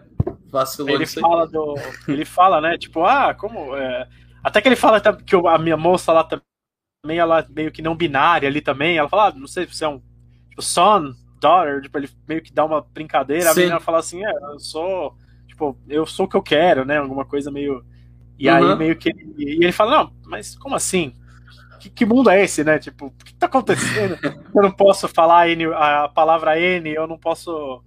Não posso chamar você de homem, de mulher, não posso, sei lá, alguma coisa bem interessante. Caetano Ferreira mandou segura sua ondinha aí, eu não admito. Aí são meus amigos, aí são meus amigos que estão dando força aí, ah, estão aproveitando o momento. Mas aí você, aí você pode, se você entendeu a referência, eu, eu não, não, não captei. Acho que ele talvez tenha discordado de você. Ah, ele não gosta do Clint também, ele é meio contra o Ah, tá, tá. Não, o mundo tá chato. é mais ou menos isso. É, é o cliente falando o mundo tá chato e caindo nessa mesmo. Exato. E aí, é, indo para um outro lado, né? Como o Clint também é ator, eu acho que é muito legal perguntar qual é a melhor atuação do Clint. Aí, como ator. Não precisa nem ser o melhor filme dele como diretor. De repente, por exemplo, eu, eu talvez eu, eu tenho ali. Eu, eu, meu dedo coça para talvez colocar o Três Homens em Conflito. Apesar de eu achar que não, mas coça. Não é um filme dirigido por ele, mas dá uma coceirinha. Como ator, eu acho que eu usaria. É, não, só como ator, talvez Três Homens em Conflito, mas a direção que ele tem dele próprio no Menina de Ouro, para mim, é, acho que talvez é a melhor, a melhor possível. Assim, é um filmaço. É, é o. como ator é muito bom, é verdade. Ele falando com o Obama é excelente. É, não, eu acho que seria a, a Menina de Ouro. Pra mim, a Menina de Ouro. A melhor atuação dele, sem dúvida, é a Menina de Ouro, porque é muito pesado para mim ali, como ele consegue. Cara, é um filme muito completo. Eu não sei porque eu não coloco no meu top 3, acho que por questão de preferência mesmo, mas para mim, Menina de Ouro, tecnicamente, não. de direção, é um dos melhores filmes. O final dele, para mim, é um dos melhores filmes, um dos melhores finais que ele tem ali, de usar sombra, uso de sombra, e ele usa o boxe, usa a questão, a, a simbologia da sombra dentro do boxe, de como Sim. ele toma a decisão no hospital, e aí ele ele tá olhando para a luz e aí ele vira co totalmente contrário para ir embora. Ele não vai na, parte na porta iluminada, ele vai na porta escura. Cara, é, aquilo ali é muito genial, cara. E a atuação dele ali dele escolher, né, o cara que não jogou a toalha para um amigo e morreu, e quando ele jogou a toalha para uma amiga e ela morreu, sabe? Puta, Sim, duas... é, é, é, um bom, filme, é um filme que é para te derrubar. Sabe, Do, dos Nossa, filmes dele não. tem o, o Menino de Ouro e o Ponte de Madison, são filmes que são feitos pra você chorar. E eu choro pra caralho nos dois. O Ponte de Madison eu vi pela primeira vez agora. Terminei o filme aos prantos. Eu falei, gente, o que que tá acontecendo? Por quê? As pontes, Por quê? As pontes de Madison, cara. A cena do semáforo é. é nossa, é, é, lindo, cara. É lindo demais. Aí, ó, Menina de Ouro pega demais. É muito, cara. Muito. Não tem como. Não, é... Menina de Ouro é um filme. Eu, eu, eu não lembrava, eu revi o Menina de Ouro nessa última leva. E eu lembro que eu tinha visto, sei lá, na TV há muito tempo atrás, né? Quando ele passou na TV ali 2010. E, e, eu lembro que eu gostei do filme, mas quando eu fui rever agora, eu falei, cara, eu não lembrava que ele era tão pesado, sabe, o final. Ele eu é lembrava do final, eu lembrava que tinha uma parada do, do, do suicídio assistido, mas eu, eu não lembrava da carga, de como ele era. E é, é um filme que é bem, é bem, bem impactante. E aí, inclusive, isso conecta para a última pergunta dessa primeira parte, que é a cena mais marcante. É, e aí, por cena, pode ser um trecho. Tipo, o final do Menino Invisível, do, do Menina de Ouro, para mim, entraria tranquilamente aqui. Apesar de que o outro que a gente já comentou dos outros dois, né? O, a cena do final dos Imperdoáveis. Apesar que nos Imperdoáveis eu acho que minha cena favorita, para ser sincero, é a conversa dele com a prostituta. Naquela hora que eles estão esperando, que ela fala que o Ned morreu. Eu acho aquele diálogo ah, uma parada sim. absurda. Eu acho aquela cena inteira, eu acho divina, do, do, garoto caindo em si, que ele começa a narrar a história dele como se ele estivesse narrando, tentando enxergar algum heroísmo na morte que ele, que ele cometeu. Sim. E aí ele sim. se toca que, que não, que não tem heroísmo não, é. ali. E ao mesmo tempo vem a notícia do Ned e o cliente fica, não, isso não aconteceu, é mentira, você está me contando uma história. É, eu acho aquilo, aquela, talvez seja a minha cena favorita do filme apesar de não ter nada climático ali, eu acho a que é consequência, é né? Quando ele, vê, quando ele vê a consequência das atitudes dele ali, né? Tipo, puta, meio que culpa minha ali o que, o que aconteceu, né? Sim. Tipo, não, não Sim. Foi. É, acho que cena, cara, eu tenho, acho que eu tenho algumas cenas que me marcam. Uh, a do, do quintal do, do Clint, é, para mim, ela é, ela é muito boa, por, mas de um modo ameaçador, né? Porque ele ali ele bota todo a, o tom ameaçador dele. Mas eu acho que o final de. Ah, não, não, não tem como. É a cena do, do semáforo do As Pontes de Mestre. é a cena. Ela tava aqui, eu mas eu, achei, eu achei que você ia falar ela. Eu falei, não, não vou falar, vou deixar, vou deixar eu ele tava falar. eu tô entre ela e a da morte do. e a, o final do Mundo Perfeito. Quando ele deita ali, que ele. Ele meio que desaba ali no, no campo, né? E, Sim. cara, ali também eu choro, choro muito ali naquela cena, porque. Ah, ah, putz, é, é que aí logo depois ele tem um. Ele corta meio que esse clima, né? De o cara dar um soco na cara do, do policial e tudo mais. Mas eu acho que é a cena do semáforo do, do Ponte de Madison, cara, não tem como, não tem como. É, é, só de pensar eu já arrepio, já penso aqui. Falo, ah, aquilo é maravilhoso. A, a câmera indo, ficando na, na Meryl e aí vai pra seta. E você fica, tipo, e o cara vai, cadê? Por que, que esse cara não tá indo? E ele não anda, tipo, e a chuva. Tipo, é, é mão, muito, é muito bizarro. É muito a bizarro, mão dela, a mão dela na, na maçaneta da porta ali, falando. Sim. É agora, sabe? Puta, não, ali é. Ali, ali não tem como, cara. Eu acho que a cena mais marcante de direção dele, assim, é muito, muito boa, assim. Tem umas cenas muito boas também, não tão marcantes, mas que eu gosto muito, que são as cenas do no Richard Jewell, também tem umas cenas muito interessantes, né? Tipo, a cena do... a cena em que ele tá ali é, no café ali, quando ele descobre que tudo deu certo lá, que ele consegue. É, eu acho muito boa a sequência. A sequência mesmo do atentado é muito boa, mas eu acho que essa Sim. é a mais marcante pra mim. Sim, eu até. A outra que eu tinha meio que colocado, que eu, que eu também acho, mas a gente já falou bastante do, do Gran Torino, mas a, a minha cena favorita do Gran Torino não é uma cena, é toda aquela parte da despedida dele. Eu acho muito lindo como ele conduz a parada dele ir cortar o cabelo pela última vez, dele Sim. fazer as, as, últimas vezes que ele faz aquelas coisas. Eu acho que a, ele, ele lida com a melancolia ele de um jeito muito, muito lindo, sabe? Tipo, você sabe que. que... Padre, né? Ele recusa Sim. o padre o filme todo para depois chegar a falar com o padre. É, realmente, não, é muito bonito mesmo. Muito bonito. Inclusive, e, inclusive mim... o, o padre, eu assisti seguido, eu fiquei muito batendo. O Menino de Ouro e o Gran Torino são muito parecidos, né?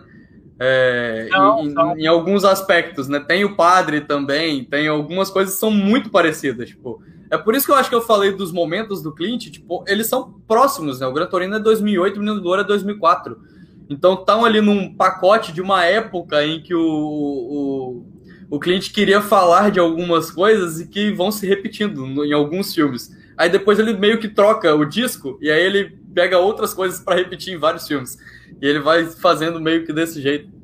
Aí ele, ele entra no âmbito mais político, né? Aí ele vem com Invictus, aí ele vem com o de Edgar, Sim. ele vem com outros filmes que aí ele tenta trazer um pouco a questão política do filme. um, po, um pouco dicotômico também você fazer um filme sobre o Mandela e um sobre o J. Edgar, mas. Completamente.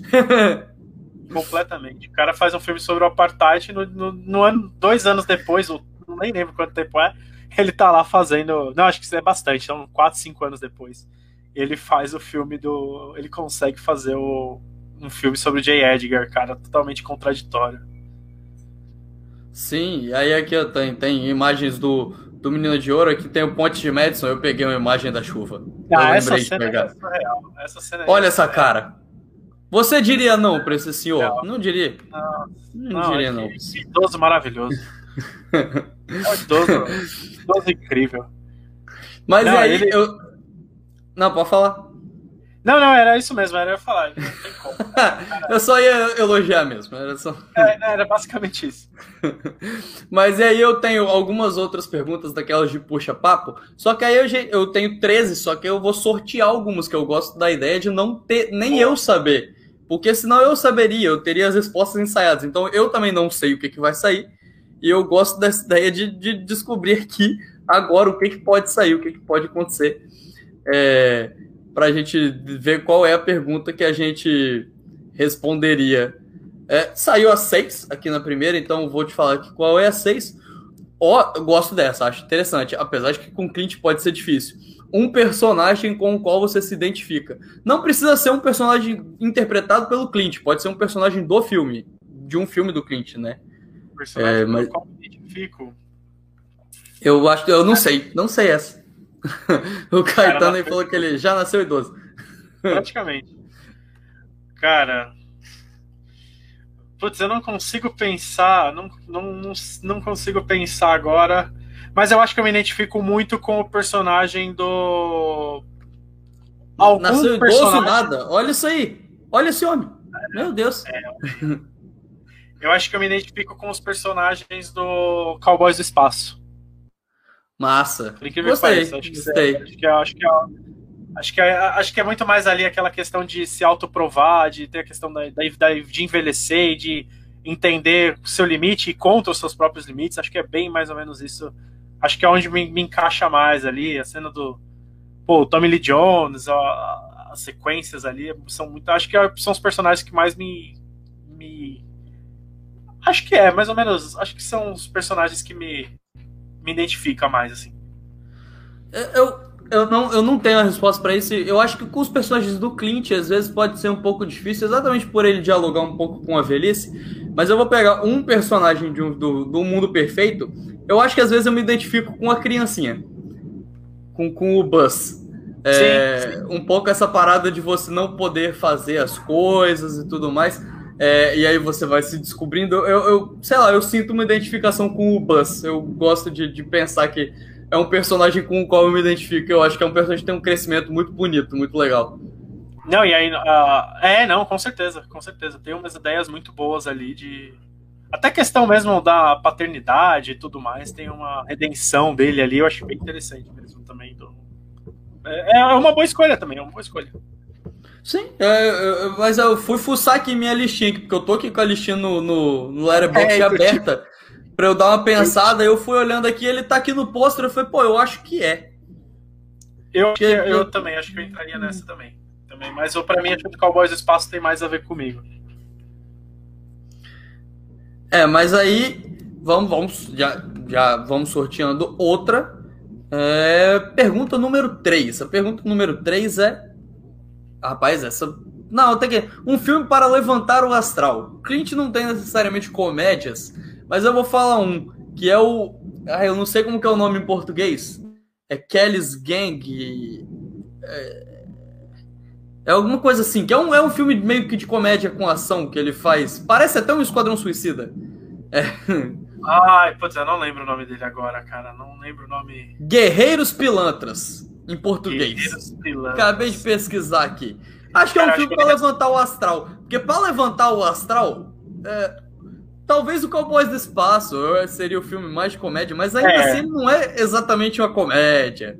O, o, o, Guerreiros Pilantas ele é uma comédia de ação, ele é um filme um pouco mais despirocado, que, sei lá, talvez funcione. Mas não é um filme dirigido pelo Clint, né? Ele só atua.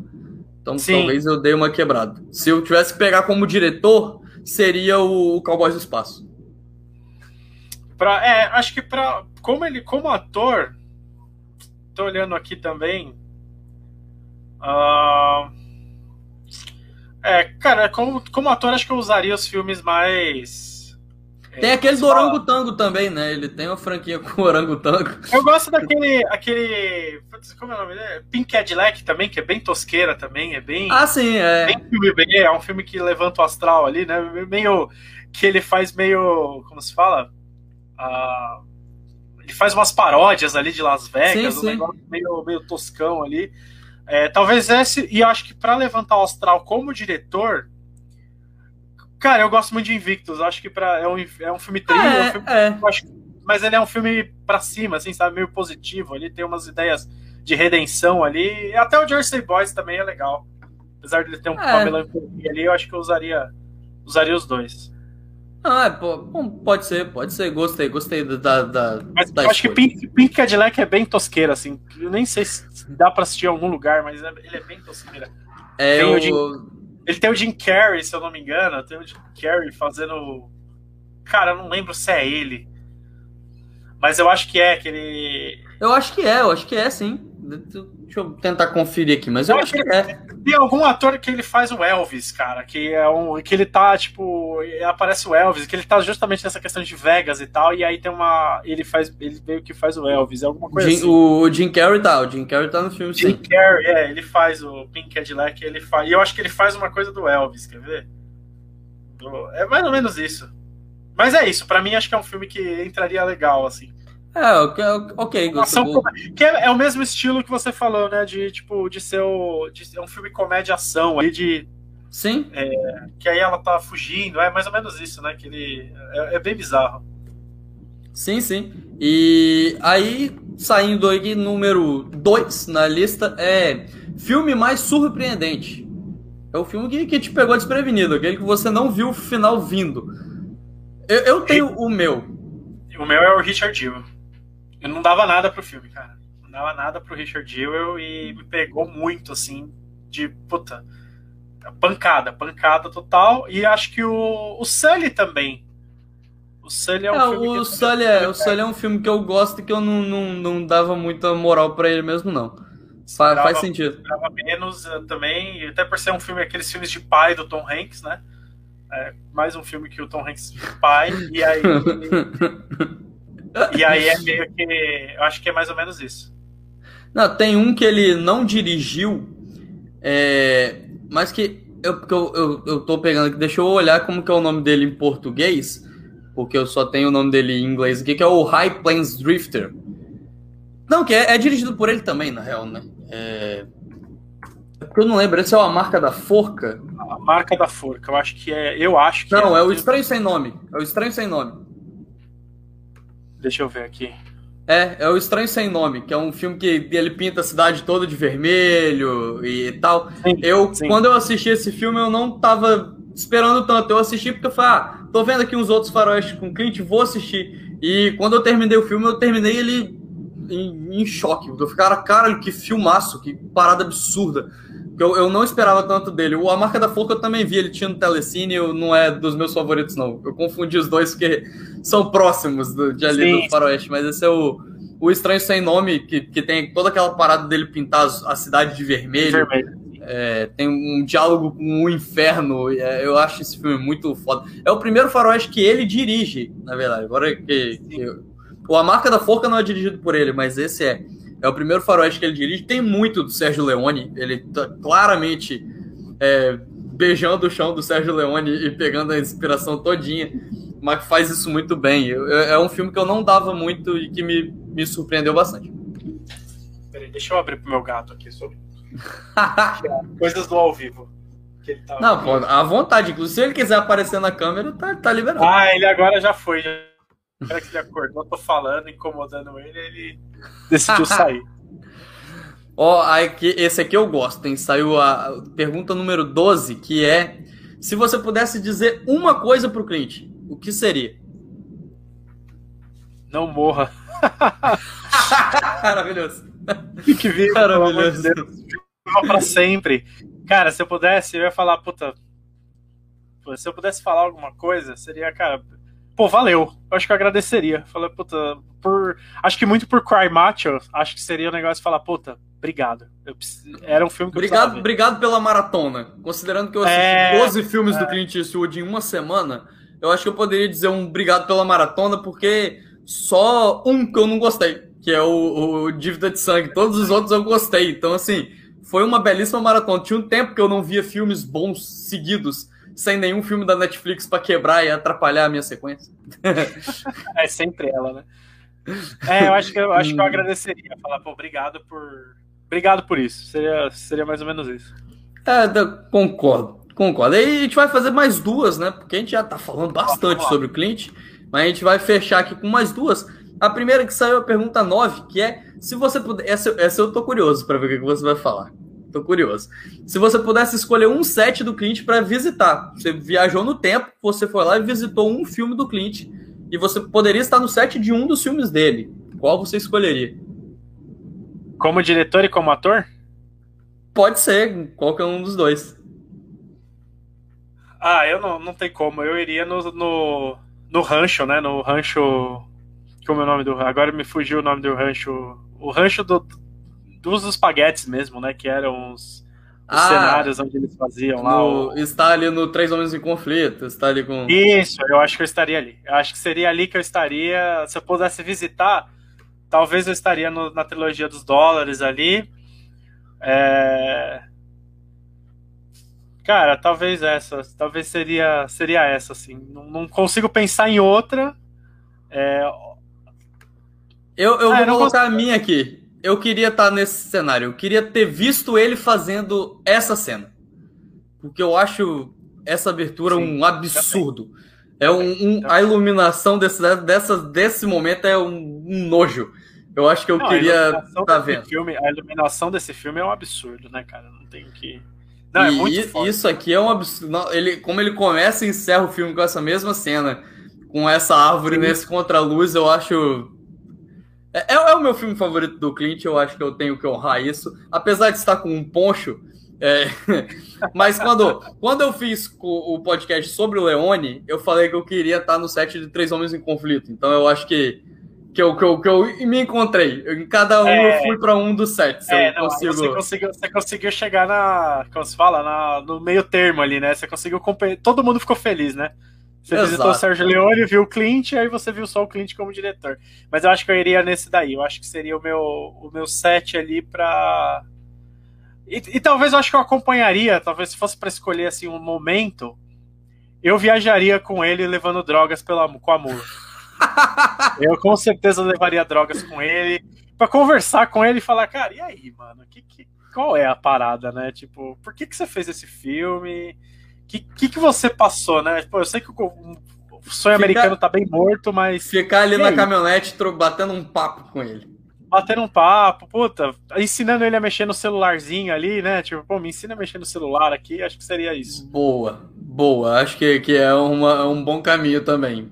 Concordo, não tenho como, como discordar disso, não. Acho que é uma boa escolha. Sim. Inclusive tem aqui, ó. Tem uma foto da mula aqui, ó. Um senhorzinho com bonezinho. Você ia ganhar umas flores em troca. Maravilhoso, ia ganhar umas florzinhas. Ia, ia falar para ele, falar, cara, dá um valor pra família, vai lá, dá um. Dá uma. Sua filha tá lá, dá um, vai lá dar um oi pra ela. E manda uma mensagem também. Ó, você usa o celular assim. Ia ser legal, é. acho que ia ser, ia ser uma conversa legal.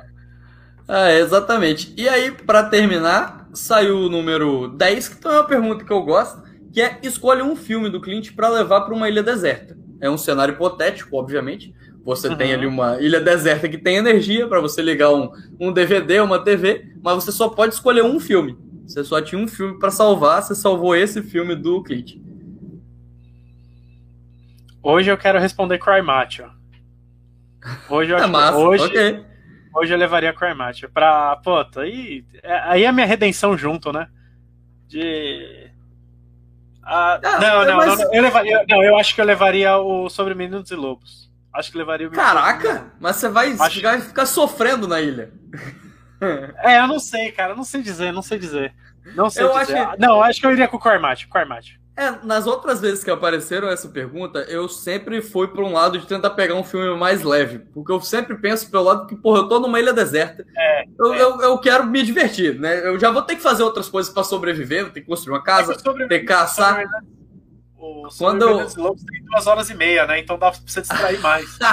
você for pensar por esse lado. Ok, ok. É. É. Falou, o Cry Match tem 40 minutos a menos, então você fala, pô. Como? Não, mas aí então você tem que levar o Meia-Noite no Jardim do Bem e do Mal, tem duas horas Também, tem duas horas. É, é, se eu pensar assim. é verdade. Mas é, eu, eu sempre eu penso por, por, por, filmes leves. E aí eu acho que nesse caso o Cry Matthew seria uma boa escolha. Porque ele é um é. filme. Ele ia me dar uma esperança de eu encontrar uma saída da ilha deserta. Eu, eu ia achar que eu não, não vou morrer. Então, eu acho que, que, pode, ser, pode ser um bom filme. Eu acho que eu numa ilha né? você precisa de esperança, né? Então. É, é, eu também acho que sim. Eu também acho que sim. Ah, às vezes você encontra.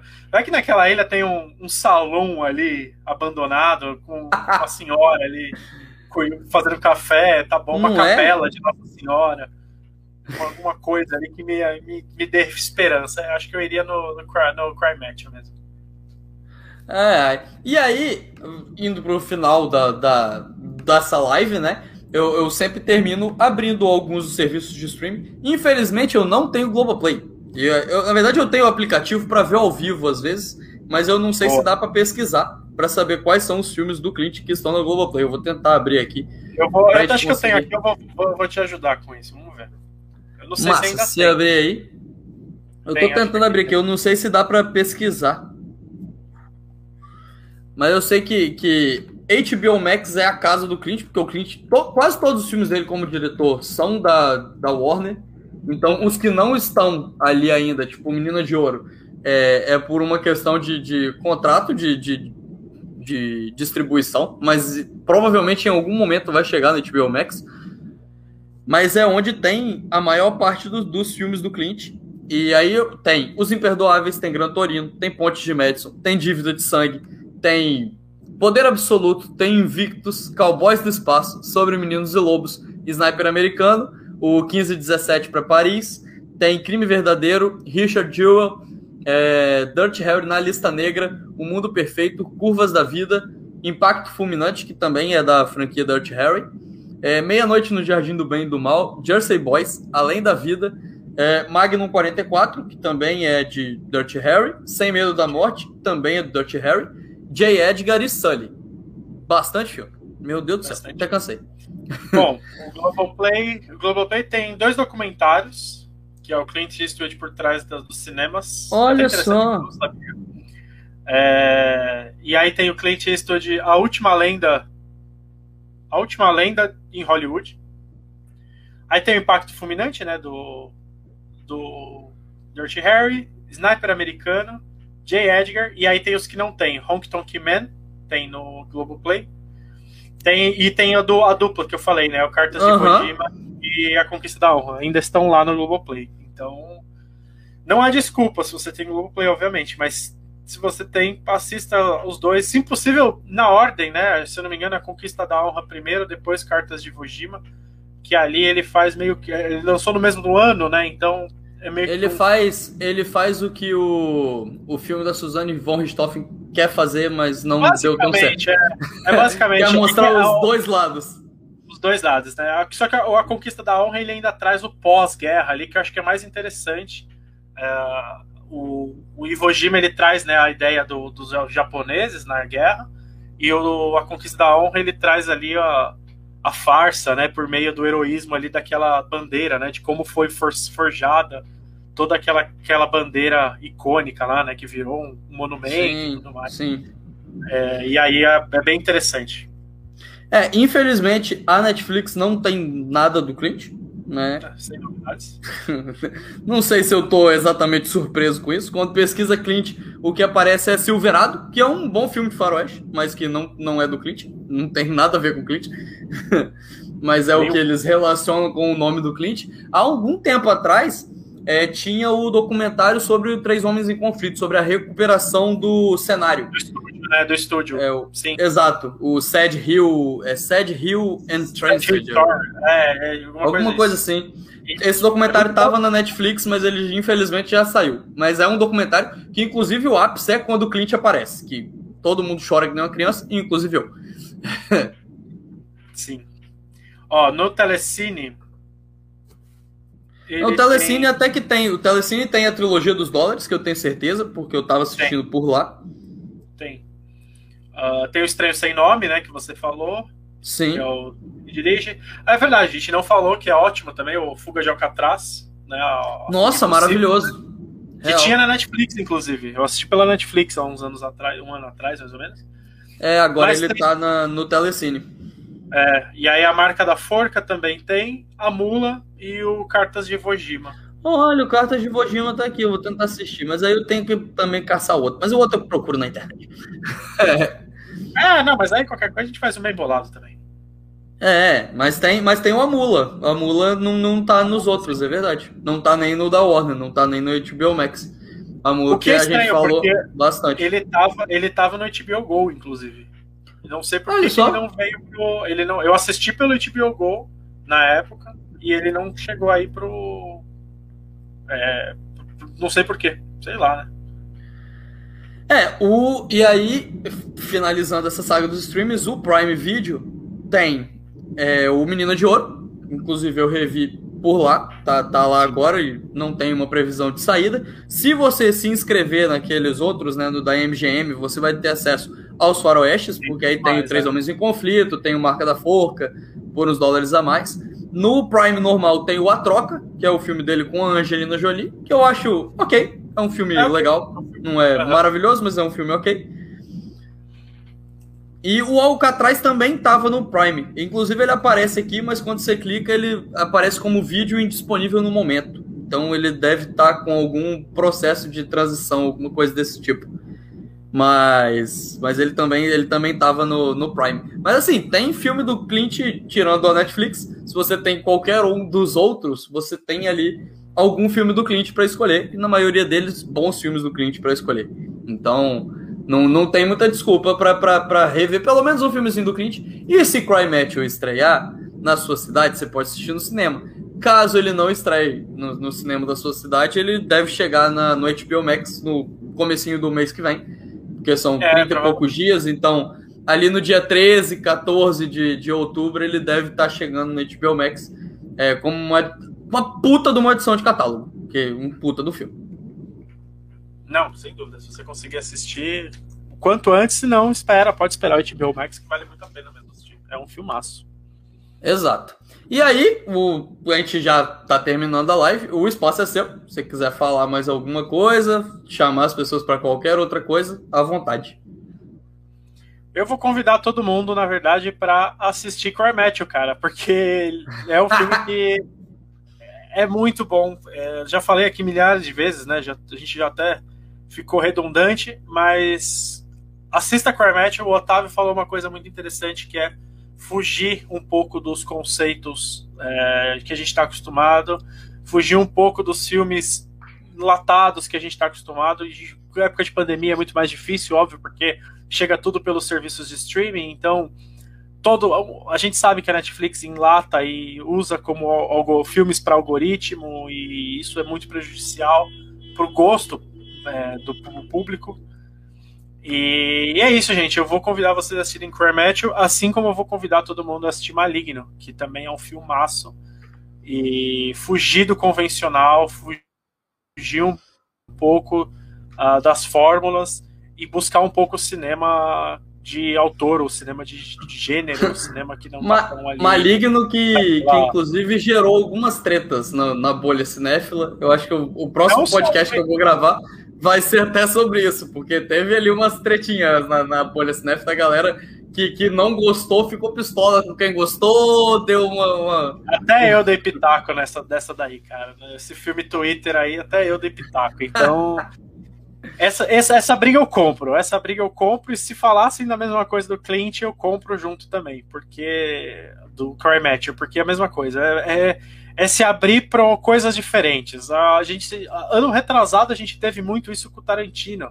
Muita gente odiou o filme do Tarantino justamente por, por ser um filme não convencional, as pessoas estavam esperando, ah, eu quero violência pura do Tarantino e tudo mais, e ele entrega cinco minutos, sete minutos ali de cena violenta, Sim. e o resto do filme é ele elaborando todo o contexto do, do que ele queria. Então, aceita a proposta, vê a proposta do diretor, vê tudo, porque alguma coisa ali está querendo ser dita, além de querer te pegar por uma hashtag ou alguma palavra-chave. Então, busque filmes, busquem conhecimento, já dizia o nosso famoso Tebilu.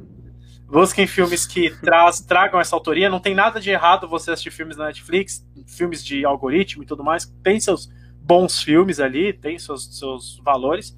Mas também é importante dar valor para esses caras que estão aí, o Clint Eastwood com 91 anos, fazendo um filme olhando para trás e fazendo cinema de verdade, cara. Então não tem nada melhor que isso. Para quem gosta, eu acho que esse é meu convite. E é isso. Quem for de Rio Branco do Acre, me acompanha sextas-feiras. no horário 10 e 50, acho que na verdade são as 8h50 no horário do Acre, 10h50 no horário do, de São Paulo. E aí vocês podem ir lá ver minhas dicas. Toda semana eu tô lá.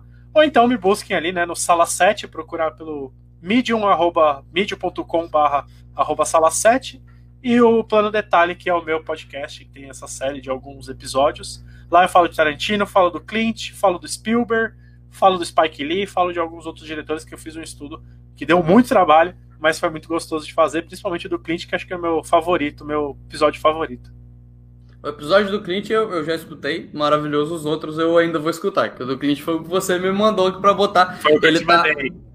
Lembrando, ele tá no, no link da bio aqui. Então é só clicar aí e, e assistir. E aí também, é, só para finalizar, dizer que a live vai ficar salva, obviamente, live do YouTube fica salva, mas esse áudio eu também vou pegar e vou jogar para o Spotify. Então, se você prefere só escutar, você está aqui por aqui zanzando, não pegou tudo, prefere só escutar para escutar no ônibus ou qualquer coisa desse tipo, o áudio dessa live vai estar tá todo lá no Spotify, no nosso perfil. Então você pode assistir ou escutar como você preferir. E muito obrigado por topar, participar. É... Antes, inclusive, a live era sobre o Deniro. A gente trocou no meio do caminho, decidiu falar sobre o Clint, mas deu, deu tudo certo, ficou Nossa, incrível. maravilhoso. Eu agradeço demais, demais mesmo. É... Pô, muito legal o papo, muito legal. Fazia tempo que eu não participava de lives, fazia tempo que eu não fazia. Tem uns horários de trabalho meio malucos aí. E aí fazia tempo que eu não conseguia arranjar, e aí pô, calhou, a gente já tinha marcado também faz um tempinho, então, cara, muito feliz, muito feliz.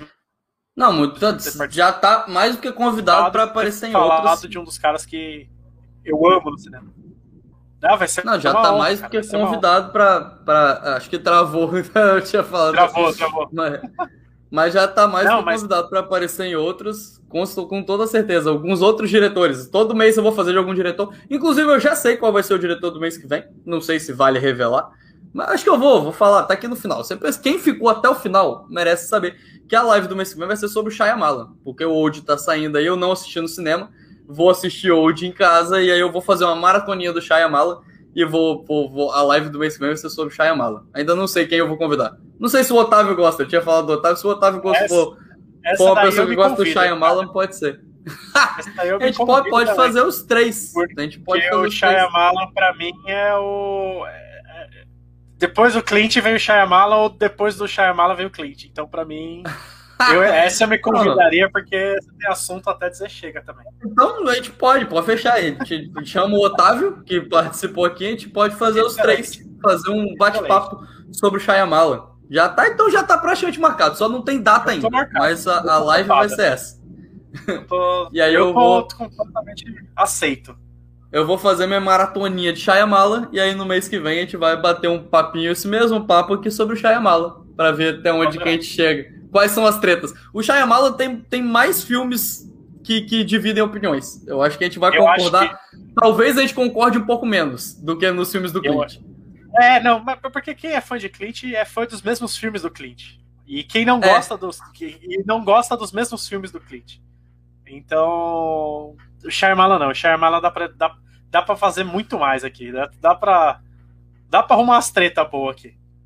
Exato. Já, já, já gostei. Então já, já gostei, já tá aí acertado. Mês que vem tem, tem live sobre M. Night Shyamalan. Muito obrigado novamente e obrigado para quem ficou até aqui, para quem vai escutar depois e até a próxima. Valeu.